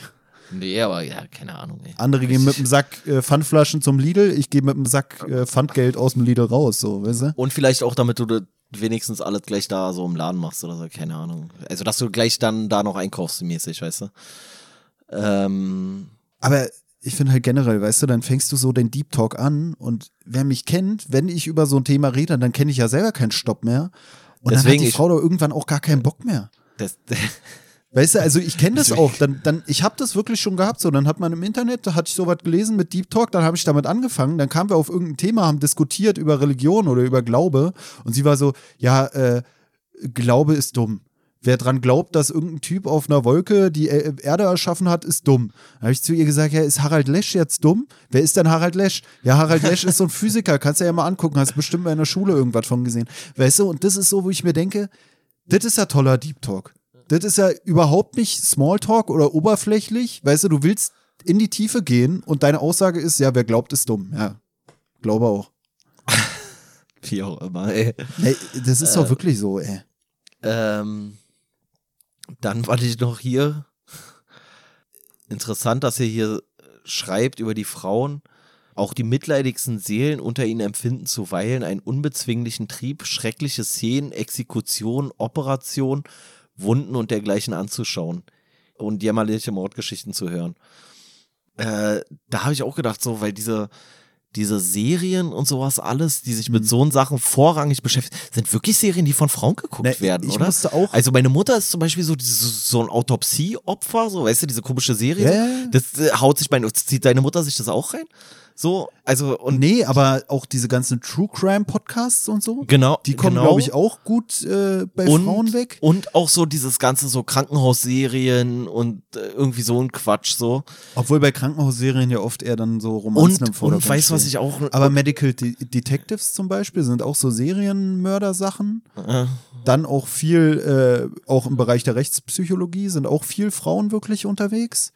Ähm, dann, was mir auch aufgefallen ist, ist jetzt vielleicht auch wieder ein bisschen eklig, ähm, ist auch so mit Akne und so. Ja, ich wollte es gerade sagen. Ich wollte genau darauf hinaus, dass Wie ich. viele Frauen darauf abfahren. Ja, was ist denn jetzt jetzt mal Tacheles? Was ist denn los mit euch? Also wirklich, ich habe ja nicht zum Glück nicht mehr so schlimme so so schlimme Hautprobleme oder irgendwie sowas. Ey, aber wirklich noch nie bin ich auf die Idee gekommen, wenn ich einen Pickel bei einer Freundin von mir gesehen habe oder sowas, noch nie bin ich auf die Idee gekommen, den auszudrücken. Noch nie. Noch nie. Und bei mir der kleinste Pickel irgendwo, Alter, dann wird da gleich, dann geht man in die Küche, holt man Käsehobel, irgendwie so ein fettes Brotmesser, dann wird da an meinem Gesicht auf einmal rumgeschraubt und denkst, ey, was ist denn los, ey? Und das ist wirklich was. Und da gibt's ja auf YouTube, da gibt's ja so eine ganze, ganze Community, die da nur irgendwelche Pickel ausdrücken und gefühlt sind es immer Frauen bei ihren Typen, ey. Übelst ekelhaft, ey. Kann es nicht eine Sekunde ansehen. Ja, trotz dessen ich, glaube ich, mehr Hautunreinheiten habe als du, äh, würde ich trotzdem nicht gerne in deiner Haut stecken wollen. Aber ich habe das auch schon Dein wahrgenommen. Maul. Wirklich, ich hatte schon Freundinnen und dann, Ja, dann ja. fühlt man sich manchmal auch so, nicht so gebodyshamed, sondern das ist so wie dieses, was man sagt, so positiver Sexismus, positiver Rassismus oder sowas, was ja auch schon ein Thema für sich wieder wäre. Aber dass ich mir dann auch denke, findest du mich jetzt sogar geil, weil ich Pickel habe? Ja, das ist Was ist denn los mit dir, ey? ja, wirklich, also, Also, ich habe auch extra auf meinem Rücken züchte ich noch Pickeln, Oh, eine ist ja ne ekelhaft. Schar aus Pickeln. Ich kratze sie auch immer auf, weil ich mir denke, dann kommen sie auch wieder. Boah, ist das widerlich. Das, das Einfach nur, weil ich mir denke, wenn ich das nächste Mal eine Freundin hab und dann komme ich mit meinem blitzeblanken Gesicht und dann kann ich irgendwann sagen, du, ich habe auch noch einen ganzen Haufen Pickel auf dem Rücken. ist wirklich so, ist wirklich so widerwärtig. Ich, ich hab, das hat mich wirklich getriggert, so. Wo, also diese. Das sage ich immer, können wir im wahrsten Sinne des Wortes auch noch einen viralen Hit landen, wenn du mir den riesen Eiterpickel ausdrückst und wir es dann bei Oh, YouTube das, hochladen. Das, das freut dich, ey, wirklich. Und dann hatte ich noch was, und das fand ich auch irgendwie. Äh, Ey, so- aber dass so- wir es schon abgehandelt haben, ne? Auch mit Kosmetikerinnen. Ich hatte schon mit welchen geredet, die haben auch zu mir gesagt, dass sie dass sie diesen Job machen, weil sie um das so Pickel mögen. auszudrücken. Na, weil sie das auch so das mögen. ist echt so eine Scheiße, ey. Das ist echt krass. Ich weiß nicht, ob sowas Verarztendes ist oder so, oder ich finde es halt wirklich auch interessant. Das ist wirklich wie so ein Spiel, oder? ist jetzt so. ja auch gerade gar keine große Erkenntnis, aber wenn man jetzt hier so liest, ähm, schreckliche Szenen, Operationen, Wunden und so weiter, da muss man ja auch sagen, so im Gesundheitsbereich sind ja auch überproportional viele Das Frauen dachte ich mir von vertreten. Anfang an schon. Und, auch und als du meintest mit Krankenhausserien, und- dachte ich, du willst sagen, Krankenhausbereich generell. Ja, ja, also ist mir jetzt gerade noch so zwangsläufig dann aufgefallen. Oder halt auch so, jetzt, jetzt ist so die Frage, machen Frauen soziale Berufe, weil sie den Menschen was Gutes tun wollen oder weil sie sich am Elend anderer Leute ergötzen, so, weißt du? Also, so, keine Ahnung. Ja, man sagt ja generell auch, dass es auch viel eigentlich Macht ist, die du dann hast. Weißt du, also er sagt hier ja auch irgendwie, man sollte sich Frauen gegenüber nicht irgendwie was zu Schulden kommen lassen, weil man die Rache von denen fürchten muss. Da sagt er ja auch, dass irgendwie Schwächere oftmals eine härtere Rache vollüben. Aber das, aber das fand ich war auch zum Beispiel so eine Sache. Also er bezieht es ja da nicht nur auf Frauen, aber da habe ich auch so gedacht, das ist ja immer so. Also weißt du, wenn du so den, so den kleinen Jungen, den du so zehn Jahre lang in der Schule so richtig geopfert hast, der da richtig jeden Abend heulend zu Hause gesessen hat, na, wenn der dann eine Woche im Schützenverein war, dann bringt er halt seine Knarre mit und ist richtig grausam unterwegs, weißt du? Ne, und es ist halt auch so ein bisschen so eine Macht, die du dann über jemanden hast, weil er halt geschwächt ist oder so. Weißt du, das ist ja auch das, was er hier vorher schon sagt, so, dass Frauen das auch schön finden, wenn sie mal sich, wenn sie mal für jemanden da sein können. Also nicht so, als würden sie es sonst nie machen. Aber so, wenn jemand so äh, zeitweise krank ist oder so und dieses, du, du hast dann halt eigentlich auch Macht und jemand ist auf dich angewiesen. Ne? Das ist auch so ein bisschen so dieses Bemuttern oder so. Das, da habe ich auch dran gedacht. ja, ja. Und ähm, was ich hier noch einen interessanten Satz fand äh, im gleichen Abschnitt war, bezieht sich halt alles auf diese, diese Sache, dieser, ich sag jetzt mal, Sensationsgeilheit von Frauen angeblich. Und dann sagt er hier, deswegen forschen die Schlimmeren unter ihnen so gern nach fremden Geheimnissen und spähen die Handlungen ihrer Nachbarn aus. Wenn auch nicht immer Bosheit, Neid und Schadenfreude zum Grunde liegen. Und da habe ich mir daneben geschrieben, Klatschpresse. Auch so ein Phänomen, was es bei Männern in dem Maße nicht gibt. Weißt du, also diese ganzen Frauenzeitschriften, bunte, Gala, weiß ich nicht, hier irgendwelche Königshausgeschichten. Das beruht ja eigentlich auf dieser Gossip-Nummer oder hier so, wie heißt das alles hier, InTouch und Trend, irgendwas, keine Ahnung. Und das sind ja alles diese Sachen, wo es viel auch so um dieses, ja, im Prinzip Nachbarn-Auskundschaften geht, nur dass es sich dann da halt um Prominente handelt. Und das ist auch so ein Markt, der für Männer gar nicht groß existent ist, oder? So diese Gossip-Medien, Klatschpressen, Scheiße. Na, ich finde es in der Hinsicht auch schon wieder interessant, als dass man sich da fragen kann, ist es jetzt was Anerzogenes? Dass oftmals Frauen sich mehr dafür interessieren, weißt du, weil es ja immer heißt, so, ist alles so Rollenbilder und bla. Aber ich denke mir so, wenn es für Männer den Markt so in dem Sinne gäbe, würde der dann nicht auch befriedigt werden? Würden Männer dann nicht auch viel diese Zeitschriften kaufen? Aber es gibt ja, wie du schon sagst, eigentlich ist ja wirklich Hauptpublikum, Hauptkundschaft sind ja wirklich Frauen. Naja, vor allem. Für Männer gibt es dann so eine komischen Outdoor-Zeitschriften, eine ja, ja, so, Angelzeitschriften, so Technikzeitschriften. Aktivitäten sozusagen oder Interessen gebunden. Aber bei den meisten ist ja dann schon so, also weiß ich nicht, du bist so irgendwie so als Mann bist du dann irgendwie ein Formel 1 Fan oder sowas. So ich persönlich gar keine Ahnung von der Formel 1, richtig scheiße, das ist für mich der langweiligste Sport, den ich kenne so ziemlich. Aber dann bist du Fan von der Formel 1 und deine Frau gar nicht. Aber deine Frau weiß, wie die Frau vom Schumacher heißt oder sowas, weißt du?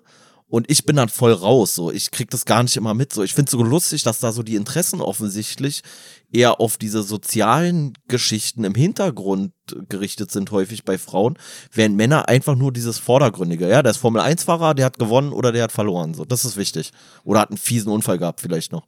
Ich muss sagen, manche Gossip-Sachen interessieren mich dann auch schon mal. Also ich fand auch, früher habe ich auch gerne mal sowas wie Big Brother oder sowas geguckt, einfach weil ich war halt interessant. Ja, so ein, bisschen, so ein bisschen steckt ja auch dieses äh, Juristentum überall ja, in den Leuten. aber auch dieses Promi-Ding, dass es immer so um diese Promis gehen muss. Auch als wir vorhin da geredet hatten über die Abenteurer und sowas, auch über hier diesen Spider-Man, ne? Muss ich auch dran denken, genau Den in dem Moment. meinst du jetzt? Genau. Ja. Dass Frauen auch dann oft dieses haben, hatten wir ja auch schon mal so, dass sie so an so bestimmten Stars oder so so interessiert sind. Oder auch bei so Dating-Seiten, so, äh, if uh, only swipe right if you look like weil keine Ahnung, wen gibt's denn da? Ich habe keine, Ahnung von diesen Promis. Aber Und aber bei Typen, ich, da frage ich mich auch wieder, schreibt ein Typ in sein Dating-Profil, match mich nur, wenn du aussiehst wie, keine Ahnung, irgendein random Name, Asa Akira oder sowas. Weißt du, hat ein Typ sowas? Match mich nur, wenn du wer aussiehst. ist Asa Akira? Weiß ich auch nicht, habe ich mir gerade so spontan ausgedacht. Das ist Oder- irgendwas, was ich kennen müsste jetzt, oder? Oder was? irgendwas, match mich nur, wenn du aussiehst wie Megan Fox oder so. Das ist wieder so, wo ich mir denke, Ach so, Asa Auch- Akira ist eine Pornodarstellerin oder Ach, was? echt? War das jetzt war ein Plump? Zufall. Aber du kennst ja auch alle. Ich dachte Und- zuerst, das wäre so eine Manga-Figur, aber nachdem du dich so blöd gestellt hast, habe ich gedacht, du Ne, hast, bist da richtig in der Und, Szene. und dann auch jetzt, wo dann da irgendwie rauskam, dass Rihanna ist schwanger von ASAP Rocky. Und alle posten Rihanna mit, mit Babybauch und daneben ASAP Rocky. Und ich denke mir so, ey, ich habe dich noch nie ein Lied von der posten sehen. Aber dass sie schwanger ist, ist jetzt auf einmal das weltbewegende Ereignis? Ne, vor allem, ich glaube auch, was so ein bisschen ähm, auch anders ist von, von Männern und Frauen so, generell dieser ganze Popkult, dass Frauen auch sich eher so Stars suchen, so nach dem Motto, den bin ich jetzt verliebt, so als Teenager meine ich jetzt so, weißt du, und sich dann so ein Poster von jemandem an die, ich habe mir noch nie ein Poster von irgendeinem Frauenzimmer an die Wand geklatscht und habe dann so gedacht, so jetzt bin ich in die verliebt, so weißt du, so diese Schwärmerei für irgendwelche Stars kenne ich bei, bei Männern oder Kumpels auch nicht so und kenne ich bei mir auch nicht so. Da ist dann halt so, ja, die sieht schon geil aus oder die sieht nicht geil aus oder keine Ahnung, aber ich hab dann da nicht, ich projiziere da nicht so viel rein, habe ich das Gefühl, wie, wie, oder hab da nie so viel rein projiziert wie Mädels in der, in der Pubertät oder so. Ja, ich auch nicht. Aber das ist für mich auch wieder dieses Problem mit diesem Begriff der Oberflächlichkeit. Weißt du, weil ich finde es ja selber auch so, dass ich mir denke, ist es nicht oberflächlich zu sagen, man will einen Typen, der so und so und so und so aussieht und so ist und das macht und dies macht. Gleichzeitig könnte man ja aber auch sagen, es ist ja schon wieder so speziell, dass es dann doch eine Tiefe hat, die aber nicht an unbedingt der Persönlichkeit oder die Persönlichkeit gekoppelt ist, sondern du hast so eine bestimmte Art von, von Typen, den du, den du am Ende haben willst. Der muss Tattoos haben, der muss so aussehen wie der, der muss das machen, der muss Polizist sein. Das gibt's ja auch viel, dass du ja im Endeffekt dann doch nicht so oberflächlich bist, weil du nicht nur auf den See guckst und sagst, das will ich, sondern du guckst in den See rein und pickst dir da was ganz Bestimmtes raus.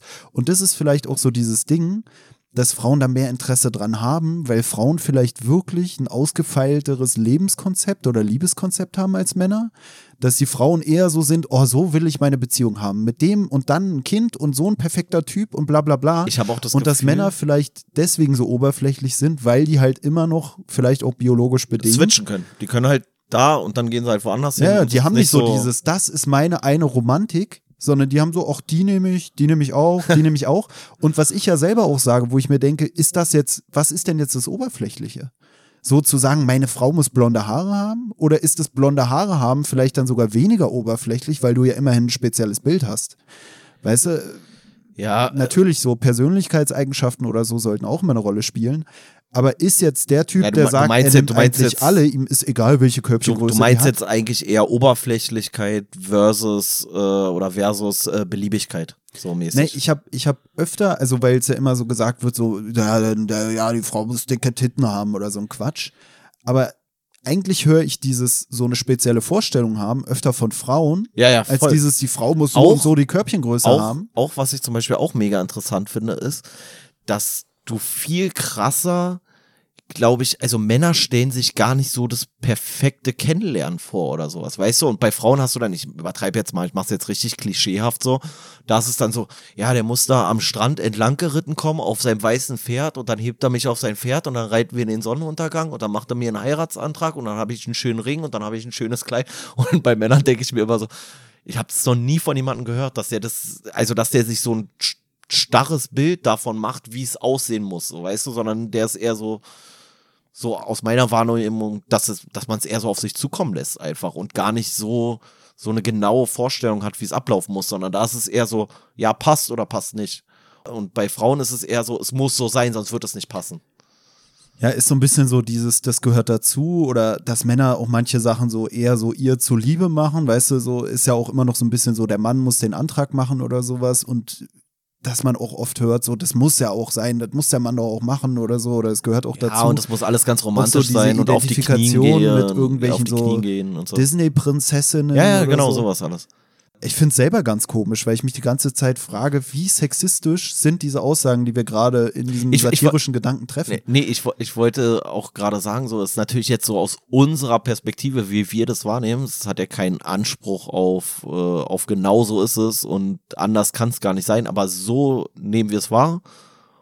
Und so nimmt es teilweise auch Knicke wahr, teilweise nimmt er noch Sachen wahr, die ich nicht unbedingt so wahrnehme. Ne, ich hatte hier noch was, dass äh, er auch sagt, also es ist ein Zitat von Chesterfield, wer auch immer das ist, irgendein Typ, ich glaube, dieser Zigarettendödel oder so. Wenn du dich bei Weibern einschmeichen willst, so vertraue ihnen ein Geheimnis.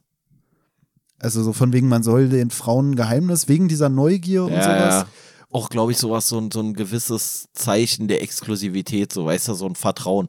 Also du denkst dir irgendeinen Quatsch aus und sagst so, ey, das ist aber unser krasses Geheimnis, weißt du, und dann hat sie so eine, so eine Verbundenheit, die sie irgendwie spürt, glaube ich. Ja, ja, so, oh, ich bin die Auserwählte, ich darf das wissen. Gleichzeitig hat Gleich, es auch, gleichzeitig sagt er das aber auch allen anderen 17 Weibern, mit denen er an anderen Orten unterwegs ist. So. gleichzeitig hat's ja auch wieder dieses ein bisschen dieses Verruchte, was er auch meinte hier mit den Verbrechern oder so. Oh, das ist ein Typ, der hat auch Geheimnisse. Das ist ein Typ, der hat auch Sachen, die nicht jeder wissen darf oder nicht jeder wissen soll. aber, Aber da dachte ich mir auch wieder, was wäre denn ein gutes Geheimnis? So, was ist denn ein gutes Geheimnis? aber da muss ich auch sagen, so mir ist es äh, in der Vergangenheit häufig vorgeworfen worden, dass ich zu viele Geheimnisse habe. Und dass ich über alle diese Geheimnisse eigentlich reden soll und mich da öffnen soll und bla bla bla und so. Ich finde eigentlich ja ein offenes Buch mit sieben Siegeln. Ja, ja, genau. Äh, wer nicht weiß, worum es geht, äh, einmal Lessig hören, bitte. Oder Lessig lesen, der versteht danach genau, was los ist. Ähm, und ich fand das immer so, dass ich gesagt habe, so, ey, aber ich muss doch nicht alles erzählen, so, weißt du, so, ich hatte immer das Gefühl, ich muss jeden Tag ein neues Geheimnis hier irgendwie so.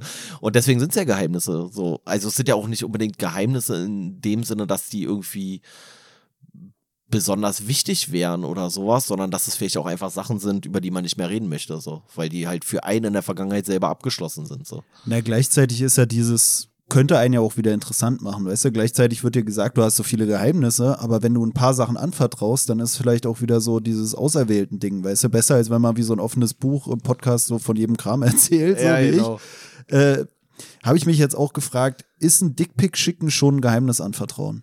Oder würde man da sagen, hast ja zwei Millionen Mädels geschickt, ist ja kein Geheimnis mehr? Nee, du hast es doch über den Verteiler rausgehauen. Ich hatte doch sogar deinen Dickpick, ey. Du hast es doch einfach bei WhatsApp, du hattest es sogar bei WhatsApp im Status, glaube ich. ja, du hattest das, weil du hast es ja gemacht und mir dann geschickt bei WhatsApp.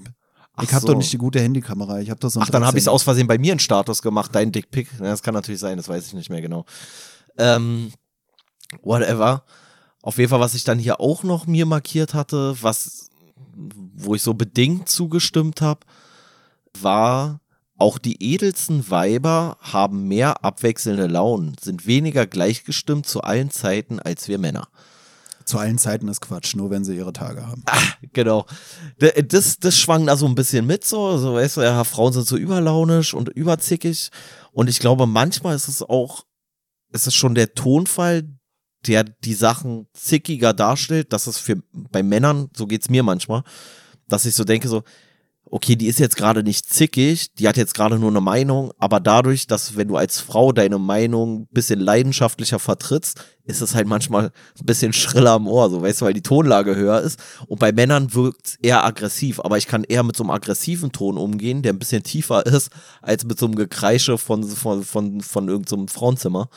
Ja, auch was, was er hier ja auch sagt in Bezug auf so eine Konflikte ist, dass man den Frauen ja auch irgendwie mal den Sieg gönnen soll. Man sollte nicht zurückschlagen, weil dann wird es zu schlimm und äh, dann kann es einem am Ende nicht mehr verzeihen. Man sollte immer darauf achten, dass man nicht zu hart zurückfeuert. Und äh, hier wird es ja so dargestellt, Frauen äh, sind so schneller, dass sie dann irgendwie so, ja, so, weiß ich nicht, launisch sind oder zickig oder wie immer man es nennen möchte, als Männer. Da bin ich mir nicht sicher. So, ich kann auch manchmal schon gut launisch sein, glaube ich. Das ist wahrscheinlich auch so was Individuelles. Was ich aber wirklich festgestellt habe, ist so, dass Männer schneller zur Aggressivität neigen. Also die Hemmschwelle zur Aggression schneller überschritten ist bei Männern. Aber wenn Frauen die Hemmschwelle überschreiten, die dann viel höher ist als bei Männern, dann ist komplett vorbei dann ist komplett vorbei. Dann ist, dann sind alle Sicherungen durchgeknallt. Also habe ich schon so oft die schlimmsten Widerstände auf Arbeit, also hier so äh, bei der Polizei, waren wirklich mit Frauen. Weil wenn die ein, wenn da einmal der, der Schalter dann umgeklickt ist sozusagen, dann gibt's nichts mehr, was die korrigiert irgendwie, hat man das Gefühl. Dann ist rast die komplett aus. Das, das fand ich immer faszinierend.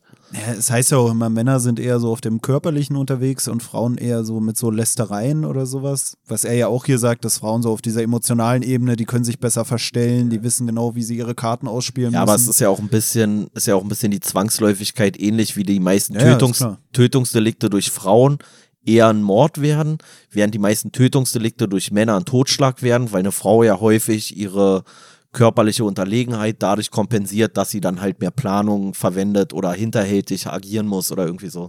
Ja, es hat ja auch so einen Einfluss auf die Beurteilung von irgendwelchen Straftaten oder so.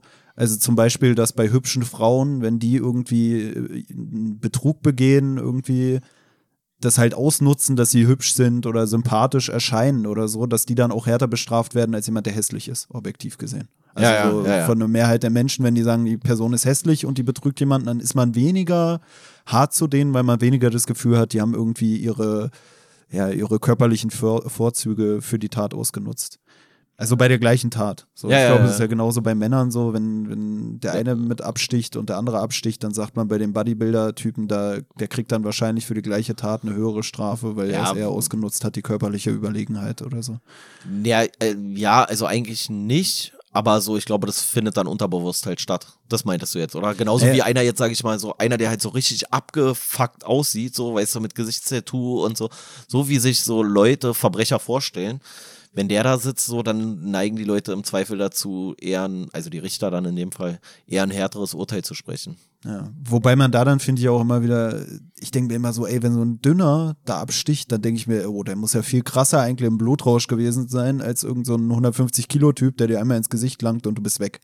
So, ja, weißt du, wenn dich so ein kleiner Dünner totschlägt. Ja, andererseits, äh, ja, aber andererseits hat der ja auch weniger Möglichkeiten. Also, so, weißt du, so ein kleiner Dünner muss halt den Baseballschläger nehmen, damit er eine Chance hat gegen den Großen. Wenn du bei dem Großen sagst, so, der 120 Kilo wiegt und dann da so ein 55 Kilo Kampfgewicht aus den Latschen haut, dann sagst du halt auch so, na, gab es da nicht eine andere Möglichkeit, als mit der Base auf den Kopf hauen? Na, ich finde nur, wenn du immer so dieses hast, Fight or Flight, also irgendwie so kämpfen oder flüchten, dann denke ich mir so, eigentlich ist ja Flüchten naheliegender, aber wenn du dann nicht flüchtest als der kleine Hämpfling, so, dann muss ja schon richtig. Weißt du, wohin ja, oder die, andere, der, ja, oder die Bedrohungssituation war für ihn so. Ja, ja, ich groß. weiß, ich weiß, nur geht, geht ja auch so ein bisschen darum, so, wie krass muss sich das auch für den Typen angefühlt haben, dass der als der kleine Hämpfling dann da jemanden absticht. Ach so, meinst du jetzt, ja. Das, das spielt ja da auch noch mit rein, so. Was, was ich hier noch hatte, und da habe ich noch so einen kleinen, so einen kleinen Side-Fact, ähm, das hatten wir schon hier mit dieser, mit dieser Rache und dass, wenn du dich dann einmal, dir das einmal verscherzt hast mit einer Frau, dann will sie richtig Rache nehmen und dann wird das ganz grausam und ganz schrecklich. Und dann findet kurz darauf so eine Erwähnung von ihm hier Platz und da sagt er, der Verfasser dieses Buches, also er selber, hat leider selbst eine Erfahrung von dieser Art gemacht. Und da habe ich bei der Recherche rausgefunden, Weißt du, wie der zu seiner Ehefrau gekommen ist? Das passt auch zu dem Absatz, den er davor hatte, dass Frauenzimmer ein gewisses Vergnügen an kleinen Neckereien finden. Weißt du, wie der gute Freier von Knigge zu seiner Ehefrau gekommen ist? Weiß ich nicht. Der hat bei Hat so die einer. auf der Straße an den Hintern gefasst oder so? Nee, nee, der hat bei so einer Feierlichkeit, hatte ihr den Schuh geklaut, so als so ein Gag. Hat ihr so den Schuh geklaut und hat den dann irgendwie versteckt. Und dann ist sie aber dadurch, hat er sie so blamiert, dass diese Veranstalterin da von dem Fest, irgendeine Adlige, hat dann gesagt, so, pass auf, so geht das nicht. Du hast sie jetzt so entehrt, du musst sie jetzt heiraten. Und dann hat er sie geheiratet. Er hat nur ihren Schuh versteckt und danach musste er sie heiraten. Und ist die Veranstalterin jetzt die Frau, die sich an ihm gerecht hat oder war der zufriedener mit seiner Ehe? Das frage ich mich jetzt auch. Ja, keine Ahnung, es war ein ganz kleiner, ganz kleiner, ganz kleine Passage nur. Und das hat ja auch wieder so ein bisschen Disney-Prinzessinnen-Flair, finde ich. Ja, ja, so, de, de, de, hier, äh, wie heißt das? Asch nee, nicht Aschenputtel. Doch, Aschenputtel heißt das Märchen, oder? Mit dem Schuh? Ja. Naja, Disney ist dann Cinderella oder sowas. Hm. Ich habe noch was zu äh, seiner Auffassung von Liebe. Ich finde auch generell, fand Ja, ich es interessant. Das, ich wette, ich habe die gleiche Stelle markiert. Also ich finde, er wirkt auch eigentlich doch schon progressiv wieder. Es hat für mich auch manchmal so ein bisschen so diesen, ich sag mal, Humanisten-Flair wieder, weil er ja auch selber sagt, so ja, viele Typen stellen die Frauen nur als schlecht dar und er bewundert sie ja eigentlich und er will auch gar nicht so er hart ist, er ist schon ein kleiner. Romantiker auch. Also er hat schon so sein, sein Klischeebild von Frauen, aber er findet es auch gut, so wie es ist. Weißt du, so ähnlich wie wenn wir jetzt so das Gefühl haben, da, oder wir jetzt irgendwelche Anekdoten wiedergeben, wir sagen ja nicht, dass es scheiße ist oder dass es schlecht ist. Aber ähm, ja, er, er stellt es halt auch so dar, wie es seiner Meinung nach ist oder seiner Auffassung nach, aber er findet es ja auch nicht schlimm, er findet es ja auch nicht schlecht, weißt du, das ist ja auch oft was, was man so wahrnimmt, dass man so das Gefühl hat, dass es so mit so einer, mit so einer Wertung dann versehen ist, das ist gut, das ist schlecht. Weißt du, so Ja. dieses, das Lästern ist ganz schlimm, das Körperliche ist aber top oder sowas. Und ähm, hier zur Liebe sagt er, groß ist die Verlegenheit für ein fühlendes Herz geliebt zu werden und Liebe nicht erwidern zu können. Schrecklich ist die Qual zu lieben und verschmäht zu werden. Verzweiflungsvoll die Lage dessen, der für grenzenlose Treue, Zärtlichkeit und Hingebung mit Betrug und Untreue belohnt wird. Wer gegen dies alles sichere Mittel weiß, der hat den Stein der Weisen gefunden. Ich gestehe meine Schwäche. Ich kenne keines als die Flucht, ehe es dahin kommt. Also so von wegen am besten so allen möglichen Liebessachen einfach aus dem Weg gehen, weil man eigentlich unvermeidlich da immer in irgendwelche Probleme gerät. Ja, wobei ich habe dann hier den, etwa, die etwas positivere Passage markiert, nämlich die Liebe ist zwar ein süßes Ungemach, das über uns kommt, gerade wenn wir uns dessen am wenigsten versehen, gegen welches wir also gewöhnlich erst dann anfangen, Maßregeln zu nehmen, wenn es schon zu spät ist. Da sie aber oft sehr bittere Leiden und Zerstörung aller Ruhe und alles Friedens mit in ihrem Gefolge führt, da hoffnungslose Liebe wohl eine der schrecklichsten Plagen ist, so ist es doch der Mühe wert. Das ist ja auch, also zum einen finde ich, ist der, ist ja jetzt auch keine Riesenerkenntnis so, aber dass du dich sozusagen nicht dagegen wehren kannst und dass du, wenn du dich gegen die Liebe wehren willst sozusagen, weil du das aus irgendwelchen Vernunftsgründen eigentlich ablehnst, dass es dann eigentlich meistens schon zu spät ist. Und, aber ich finde es doch sehr versöhnlich, dass er sagt, es ist trotzdem der Mühe wert. Auch trotz der ganzen Qualen und äh, der schlechten Erfahrung, die man vielleicht macht, aber man sollte es immer wieder machen. Das ist ein Plädoyer für die Liebe. Ne, ich fand es auch, wie gesagt, irgendwie krass, dass er das so geschrieben hat. Und irgendwie habe ich dann auch durchs Lesen hier so ein bisschen Bock bekommen, mich mal wieder zu verlieben. Also jetzt so den. Ich dachte, du hast vielleicht, ich dachte, du hast vielleicht ein bisschen Lust bekommen, dich zu verlieben, damit du danach die Höllenqualen des Liebeskummers irgendwie nochmal erfahren darfst oder so. Ne, ich habe mir gedacht, ich habe ja Pickel genug für vier Oh, Frauen ist das ekelhaft. Das ist das räudig, Alter. Hör bloß auf, ey. Ja, jetzt hat er dann eigentlich doch noch mal ein Kapitel, äh, ein Abteil gehabt innerhalb seines Buches, wo er dann doch unerwarteterweise ein bisschen sehr äh, Ekelhaft war? Frauen schießt. Da war er schon ekelhaft, war. Also, ich würde wenn du nicht noch eine Passage hast, ich würde es ganz grob mal zusammenfassen, dass er eigentlich dann in dieser Passage und eigentlich hatte man bis jetzt so ein ganz gutes Gefühl bei ihm und hat so gedacht, so, naja, manche Sachen sind vielleicht ein bisschen altbacken, aber im Großen und Ganzen hat das Herz am rechten Fleck.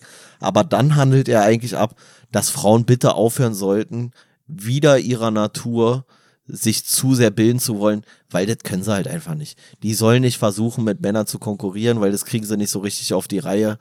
Und äh, da habe ich mir auch sonst gar nichts weiter groß markiert, weil da muss ich sagen, so habe ich dann nicht mehr so zugestimmt. Das war so, wo ich so dachte, ja, okay, das ist schon ein bisschen, bisschen sehr oldschool. Ja, das ist schon so ein bisschen dieses äh, Patriarchale auch irgendwie so von wegen, ey, die Frauen sollen sich besser nicht da anlegen. So, ja, er, sa er sagt sogar, glaube ich, irgendwo so, die können zwar so tun, als ob sie dann auch irgendwas Intellektuelles machen wollen, aber eigentlich sind sie in der Küche und am Herd äh, besser aufgehoben. Ja, da habe ich hier eine Stelle dazu. Und zwar sagt er, sie soll kein Handwerk aus der Literatur machen. Sie soll nicht umherschweifen in allen Teilen der Gelehrsamkeit. Es erregt wahrscheinlich, wo nicht Ekel, doch Mitleiden, wenn man hört, wie solche armen Geschöpfe sich erkühnen über die wichtigsten Gegenstände, die Jahrhunderte hindurch der Vorwurf der mühsamsten Nachforschung großer Männer gewesen sind und von denen diese dennoch mit Bescheidenheit behauptet haben, sie sehen nicht ganz klar darin, wenn man hört, wie ein eitles Weib darüber am Tee oder am Nachttische in den entscheidendsten Ausdrücken Machtsprüche wagt, indes sie kaum eine klare Vorstellung von der Materie hat, wovon die Rede ist. Ich finde es auch geil, dass er hier am Anfang so sagt, äh, es erregt wahrlich, wo nicht Ekel, doch Mitleiden. Das hört sich so an, so, man kann Ekel empfinden, aber, Aber- Mitleid ist auch noch möglich. Also wenn du dich nicht ekelst, weil die dann doch so oft belesen macht, dann immerhin Mitleid.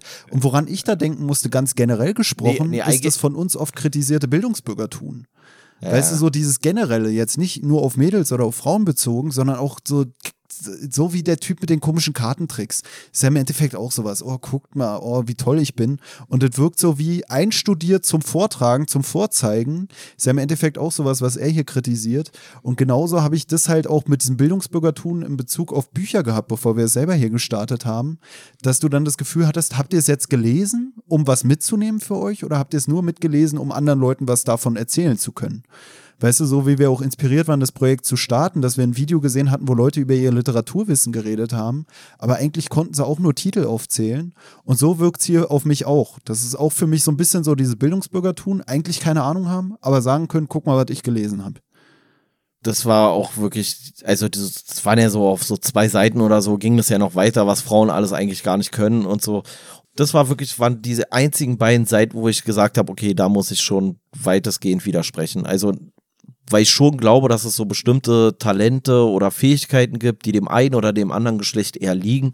Aber so wie er es ausgedrückt hat, ist halt einfach too much. So. Also so weißt du, dass eine Frau grundsätzlich gar nicht erst versuchen würde, sondern ich würde dann halt einfach sagen, so tendenziell haben manche äh, oder hat das eine Geschlecht in manchen Bereichen einfach meistens einen Vorteil, aber du kannst ja nicht allen Frauen absprechen, das ist ja Quatsch. Na, was ich interessant hier fand, war, dass er schon so dargestellt hat, so Sachen, die es ja heute auch gibt, wo ich gar nicht gedacht hätte, dass es damals auch schon so eine Trends gab, so dass die Frau im Haushalt auch weniger macht. Weißt Ja, du, ja, schreibt ähm, er hier äh, auch, dass es auch Frauen gibt, die Männer haben, die das auch okay finden und dann machen die gemeinsam so, dass die Frau Ja, und dann auch im ist Haushalt das, ja, und macht. dann ist das Essen aber kalt und dann wird nicht mehr vernünftig gekocht und so. Also wenn sie dann schon anfangen, irgendwie sich bilden zu wollen, dann aber auch bitte so, dass 16 Uhr trotzdem warmes Essen und nahrhaftes Essen auf dem Tisch steht. Ich fand es aber interessant, dass man so eine Strömung schon Ende des 18. Jahrhunderts überhaupt so sehen konnte. So, dass, dass es ich- nicht so war, dass der Typ immer so gesagt hat, ey, jetzt mach mal hier sauber und. ja, aber äh, was soll ich dir sagen? Ey, faules Weibsvolk gab es zu jeder Zeit. naja, Schrecklich. es äh, be- besinnt einen auch ein bisschen mit so Hoffnung, dass man denkt, okay, es ist halt, es ist halt immer fortwährend vorhanden wahrscheinlich. Heutzutage gibt es einfach das größere Sprachrohr via Internet und eigentlich betrifft es gar nicht so viele Leute, vielleicht doch. Ähm, Er sagt ja auch, und das fand ich auch ein bisschen, das war auch so ein bisschen komisch, so über die anderen Frauen, die schriftstellerisch unterwegs sind, so sagt er irgendwie, ja, in Deutschland gibt es so um die 50 oder 40 bis 50 Frauen. Und da sagt er auch, das war auch fies, ey. Also es gibt so 40 bis 50 in Deutschland, die man so zu den Schriftstellerinnen zählt. Die Legion derer ungerechnet, die keinen Unsinn haben drucken lassen.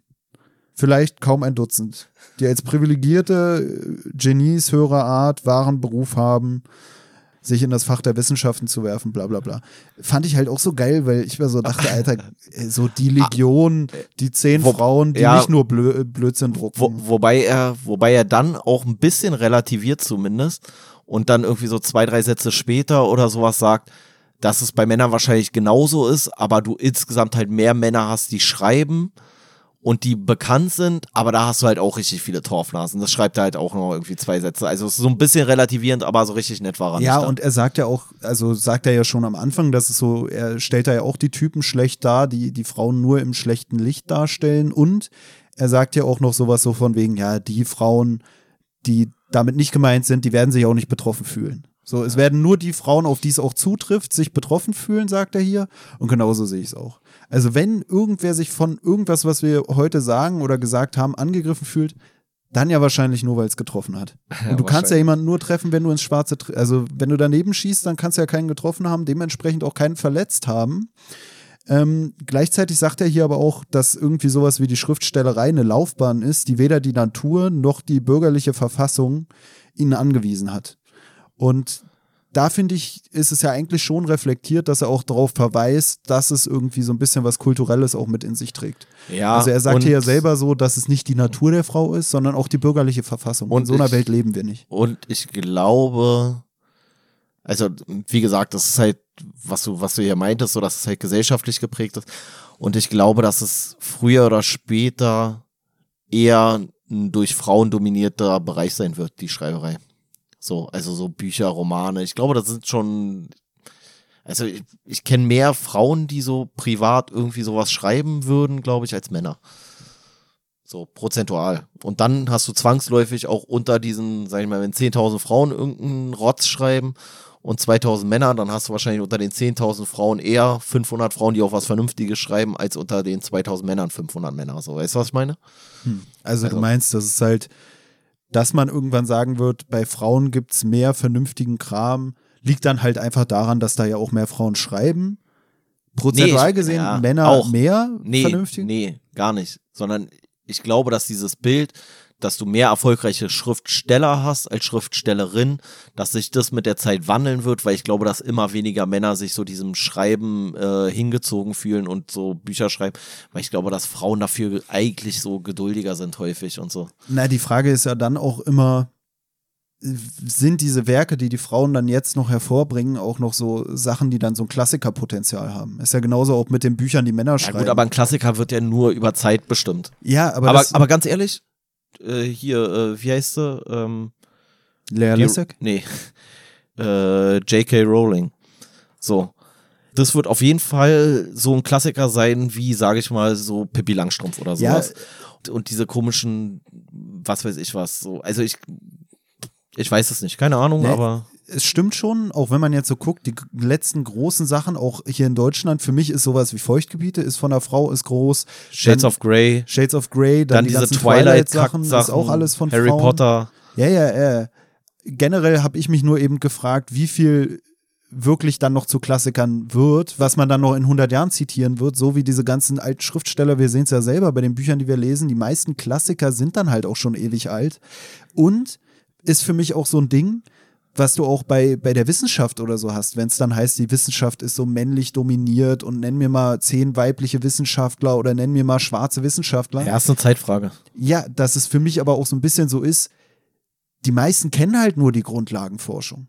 So, woher soll ich jetzt irgendwie den, weißt du, wenn es so um irgendwie Mann, ey. Einstein und was weiß ich, auch Ja, aus der Antike kennst du tausende Forscher. Und ganz ehrlich, wenn aber die aktuellen Sachen, bei der aktuellen Forschung, welchen aktuellen Wissenschaftler kennt man, der nicht groß in den Medien unterwegs ist? Oder Nee, so? aber ich sag- Harald Lesch kennt man dann, diese komische Friederike Otto ja, kennen wir okay, jetzt aber durchs dann kennt Buch. man auch irgendwie so eine, weiß ich nicht, gibt's auch andere. Aber, also Ja, gibt's aber auch weibliche der- so. Aber ich, Die setzen sich doch aber viel weniger Ja, aber, durch. aber ich würde schon sagen, du musst gar nicht mal so weit gehen, hier die, die in den Medien präsent sind. So, wenn du jetzt rausgehst auf die Straße und sagst, nenn mir mal die Physik-Nobelpreisträger der letzten fünf Jahre, keiner wird's wissen. Also du wirst vielleicht einen haben, Ja, das vielleicht von ja auch. 100 Leuten so, der einen kennt so. Das, darum du? geht's mir ja, ja, auch, dass, dass man halt die ganz alten Sachen kennt man halt alle noch. Das war Ja, auch so ein. Einstein so. Aber mittlerweile ist ja so, ja, die haben die Zellwand Molekulardichte bestimmt. So, Ja. pff, kommen, Ja, wir, ja. kommen wir wieder mit dem Typen, der irgendwie da am Riesenaxon irgendwie so eine komischen Elektroden angeschlossen hat und dann die Nervenleitung. Weißt du, sowas kannst du ja nur überblicken, aber wenn es dann da wirklich ins Detail geht, da kommt ja keiner mehr mit. ja. So ist Das doch kein Wunder, dass da keiner mehr Ja, kennt. und ich glaube, das ist halt auch eine Sache, das kannst du halt nicht vergleichen. Das sind halt Sachen, ich glaube, in 100 Jahren werden wir ganz anders darüber reden als jetzt so und ich finde es immer ein bisschen albern, das zu vergleichen, die Zeit von vor tausend Jahren und heute und dann zu sagen, so, oh, jetzt ist aber Übergewicht an Männern. Ja, klar, aber das ändert sich halt jetzt so. Ja, und auch die Männer, die jetzt aktuell bekannt sind, wird in 100 Jahren kaum noch jemand kennen wahrscheinlich. Man, die kennt jetzt schon keiner. Die kennt jetzt schon keiner. Sag dir, einen, der jetzt irgendwie ein großes wissenschaftliches Ding da gerissen hat, wo alle sagen, wow. ich habe sogar vergessen, wie der, wie der Eierkopf von Biontech heißt. Und der ist tausendmal durch die Nachrichten gegangen und ich komme gerade nicht auf den Namen. ja, keine Ahnung. So. Und das ist ja auch so mit Tesla sogar. Sogar bei dieser Firma wird man sich in 100 Jahren wahrscheinlich eher an den namensgebenden äh, Wissenschaftler erinnern, als an Elon Musk oder so. Ja, kann sein. Gucken wir erstmal, mal sehen, was da noch draus wird. Ey. Ähm, dann habe ich mir hier noch was notiert, so bevor wir jetzt äh, zu sehr aufs Frauenbashing nochmal hier zurückkommen, was hier der gute Freier von Knigge äh, sich geleistet hat. Da habe ich mir hier eine Stelle markiert. Ein Weib, das die ersten und heiligsten aller weiblichen Tugenden, die Keuschheit und Sittsamkeit für nichts achtet. Wie kann die wahre Ehrfurcht für feinere Pflichten haben? Und das ist ja so ein bisschen so dieses Ding, so, ja, Männer sind Casanova, Frauen sind Schlampen. Und dann schreibt er aber dazu, und das bezieht sich, äh, kann man auf beide beziehen, denke ich, ähm, wahre Liebe kann auch ein verirrtes Herz zur Tugend zurückführen. Und das ist auch dann auch wieder nett so. Weißt du, das ist dann, erst sagt er so, naja, ey, also du kannst einer Frau nicht trauen, die da mit irgendwie den Männern da irgendwelche Liaison hat und irgendwelche Affären. Aber wenn sie dich dann richtig liebt, so, dann kann sie doch zur Tugend zurückführen und dann kannst du das vielleicht auch vergessen. Ja, er sagt ja auch gleichzeitig, dass irgendwie jeder verführbar ist. Also Ja, ja, er sagt, aber- Mann aber- und Frau, jeder lässt sich auch Ja, verführen. Ja, das hat er dann hier auch nochmal eine Seite, eine Seite später so, dass, und da findet er dann den Schluss, dass uns das ja auch zu Menschen macht. Also auch der, so jeder hat seinen Preis, so, der, jeder Richter ist irgendwo bestechlich und jeder Mensch kann durch irgendwas vom, vom Pfad der Tugend abge, abgebracht werden. Aber er, er bezieht hier schon, also bei der Frau findet er es noch schlimmer, wenn die nicht tugendhaft ist, als beim Mann. So, das klingt schon so durch, finde ich. Und das ist ja so dieses, was ich eben meinte, so Casanova äh, versus Schlampe, so. Fand ich schon, oder was heißt, fand ich schon immer albern, kann ich nicht mal sagen, so. War ich ja auch richtig toxisch männlich in meiner Jugend, aber so inzwischen finde ich, ist das albern so. Ey, können Männer und Frauen genauso machen, wie sie wollen. Das äh, interessiert keine Sau. Ja. Kann man ja auch immer dann überlegen, warum handelt man so. Ist es vielleicht auch so ein bisschen so ein Wille, wertgeschätzt zu werden oder sowas? Was wir ja vorhin auch schon hatten, so ist es vielleicht so ein bisschen so, ey, äh, irgendwer muss mich doch, muss doch meinen Wert erkennen oder so. Oder vielleicht dann auch irgendwann oder irgendwie darauf hoffen, dass sich wirklich mal jemand in einen verliebt. So was er ja auch sagt, so dass die wahre Liebe das im Endeffekt auch brechen kann. Und dass er eigentlich auch traurig ist, wenn jemand so von einem zum anderen geht und nie so diese wahre Liebe vielleicht findet, die ihn oder sie da rausholt. Weißt du, eigentlich ist es ja fast traurig, wenn man das Gefühl hat, man lernt so viele Leute kennen, aber scheinbar nie so eine Person, die einen daraus befreien kann. Oder Ja, aber- scheinbar nie jemanden, der willig ist, jemand, äh, diese, diese betroffene Person daraus zu holen. Ähm, ich bin ja auch immer der Meinung so, dass die allermeisten Frauen, egal wie, ja, wie, wie ausschweifend der Lebensstil von denen vielleicht wirkt, dass sie ja dann trotzdem im Endeffekt einfach nur jemanden haben wollen, der sich dann wirklich kümmert, so. Weißt du, also es ist dann vielleicht so eine Bedürfnisbefriedigung, die das so ein bisschen kaschiert, aber im Endeffekt will doch jeder irgendwie dann wertgeschätzt werden und dann vernünftig geliebt werden, vernünftig behandelt werden. Und das ist dann, täuscht dann vielleicht so über irgendwelche Defizite, die man hat oder die man im Sozialen irgendwie meint zu haben. Da täuscht es dann vielleicht hinweg, wenn du dann irgendwie viele verschiedene Partner hast oder das wertet dich vielleicht auch temporär irgendwie so ein bisschen auf. Aber ich glaube, im Endeffekt willst du ja auch jemanden, der dann dauerhaft irgendwie da ist und sich in Anführungszeichen um dich kümmert. Ja, also wie gesagt, eigentlich steckt da ja so ein bisschen drin, dass die ja auch nur so umher taumeln sozusagen, weil sie ja scheinbar nicht die wahre Liebe finden oder nicht wirklich gefunden werden oder nicht ansprechend wertgeschätzt werden. So, ne? So wie er es ja auch sagt. Eigentlich. Ja, und vor allem finde ich, wirkt es zumindest so, dass er dann auch sagt, so, man muss dann auch die Vergangenheit ruhen lassen können und den Frauen, wenn sie die wahre Liebe gefunden haben, trotzdem eine Chance geben, weißt du, und dann nicht so sagen, so, oh nee, du hattest jetzt aber schon drei Typen, jetzt bist du aber raus für immer. Ja, also ich muss wieder sagen, ich fand es eigentlich doch erstaunlich fortschrittlich, viele Sachen, die er da so festgestellt Also hat. für das Alter haben viele Sachen tatsächlich schon relativ progressiv gewirkt. Ne, er, Manche Sachen sind dann halt komplett, ja, okay. Ne, er wirkt nicht so, so feindlich gesinnt, er wirkt sehr aufgeschlossen, finde ich, auch für alle möglichen Bereiche. Genauso wie er hier auch sagt, egal welches Geschlecht, welcher Stand, welche Klasse, welcher Beruf, alle haben so ihre Vor- und Nachteile. Also es ist halt, Aber wie es ist- gesagt, nicht so ein reines Bashen. Aber es ist trotzdem auch viel Klischee. Ja, ja, da sage ich ja nichts gegen. Aber ist halt auch die Frage, inwiefern das dann damals auch der Realität natürlich entsprochen hat, ne? Ja, ja, Aber klar. generell muss ich sagen, wirkt er auf mich so, wenn man früher immer Knigge gehört hat, dachte man immer, oh, so Stock im Arsch. Ja, ja, und wirkt er gar nicht, war? Ich glaube, er war richtiger Player, Alter. Ja, ich er glaub, war der war ein- richtiger Alodrio, ey. Lustiger Zeitgenosse seiner Zeit. Also damals Ja. war der bestimmt so ein chilliger Typ, nicht so ein nerviger. Ich meine, er stellt ja auch immer fest, so dieses so Anbiedern und diese, weißt du, ich glaube, der wäre auch so jemand, der so sagen würde, Mann, bevor du hier jetzt irgendwie so Scheiße laberst oder bevor du jetzt hier so Halbwahrheiten machst, so, dann mach doch lieber mal einen flotten Spruch oder halt die Fresse, aber also ich glaube, der war ein, war ein lustiger, humorvoller Typ.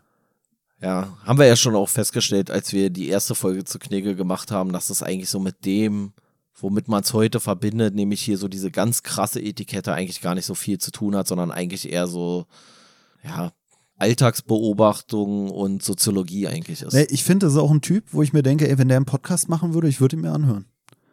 Weil ich glaube, der würde gut so immer mal ein paar Anekdoten mit einstreuen, hat zu vielen Sachen was zu sagen. Also ist für mich echt so einer, wo ich mir denke, ey, das Buch so wie ein Podcast wäre auch cool gewesen. Ja, aber weißt du, was ein bisschen das Problem ist? Dass er ja keinen Podcast mehr machen kann. Und deswegen müsst ihr weiter bei uns zuhören, wenn ihr was von Knigge hören wollt. Ich glaube wirklich, ich kann mir wirklich vorstellen, wir sind der einzige Podcast, der so über Knigge redet. Ne? Also so, weil wo sollst du das sonst so groß besprechen? Ja, Höchstens irgendwelche Literaturpodcasts. Und Na, wie gesagt, nicht, ich hatte vorher so wenig von. Knigge gehört, dass ich immer dachte, da geht es nur darum, wie man seinen Besteck an den Tisch legt. Ja, ja, genau, das meine ich ja so, weißt du. Also, wenn ihr nochmal irgendwann was hören wollt von Knigge, so, dann müsst ihr wieder bei uns einschalten. So sieht's nämlich aus. Wir sind hier nämlich exklusiv. Wir sind per Du mit dem guten Knigge. Und ich finde auch an sich, wie man seinen Umgang gestalten sollte, hat er an vielen Stellen gar nicht mal so Unrecht gehabt. Wie gesagt, es sind auch so Sachen, man geht so naiv in die Welt und manche Erkenntnisse, die er hier, finde ich, dargestellt hat, wie man sich vielleicht auch verhalten sollte, finde ich, treffen dann heute auch noch zu. Also man kann sich da wirklich so ein bisschen vom Verhalten her dran orientieren, finde ich. Weißt du, woran man, woran man sich am besten orientieren kann, eigentlich? An dem grundsätzlichen Verhalten, was Knigge nämlich an den Tag legt, nämlich die Leute einfach mal beobachten. Einfach mal beobachten und gucken, wo haben die ihre Macken und wo nicht. Und dann kannst du nämlich daraus für dich auch den Umgang, äh, den, den besseren Umgang vielleicht für dich finden. Nicht so mit Scheuklappen durch die Welt laufen, sondern einfach mal genau hingucken und dann läuft's vielleicht auch wieder. Also meinst du nicht so wie der Typ da in der Wilmi? Nicht wie der Spinnenmann, der von hinten sich anschleicht und dann auf einmal äh, rumspringt und dann da jemanden so überrumpelt, so, sondern sondern erstmal durch obwohl die Gassen nachlaufen. ja, genau. Ich glaube, ich glaube, er hat das Verhalten von dir schon eine ganze Weile analysiert, wahrscheinlich. Whatever, ey. Wollen wir den Sack zumachen? Ja, ich glaube, wir sind schon machen. wieder hier bei, mit Überlänge unterwegs, Alter. ja, ja.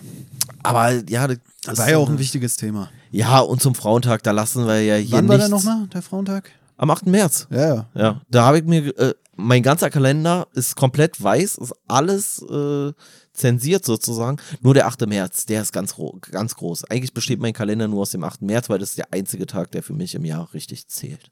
Der ist wichtig. Und wer hat den Kalender zensiert? Die. Icke.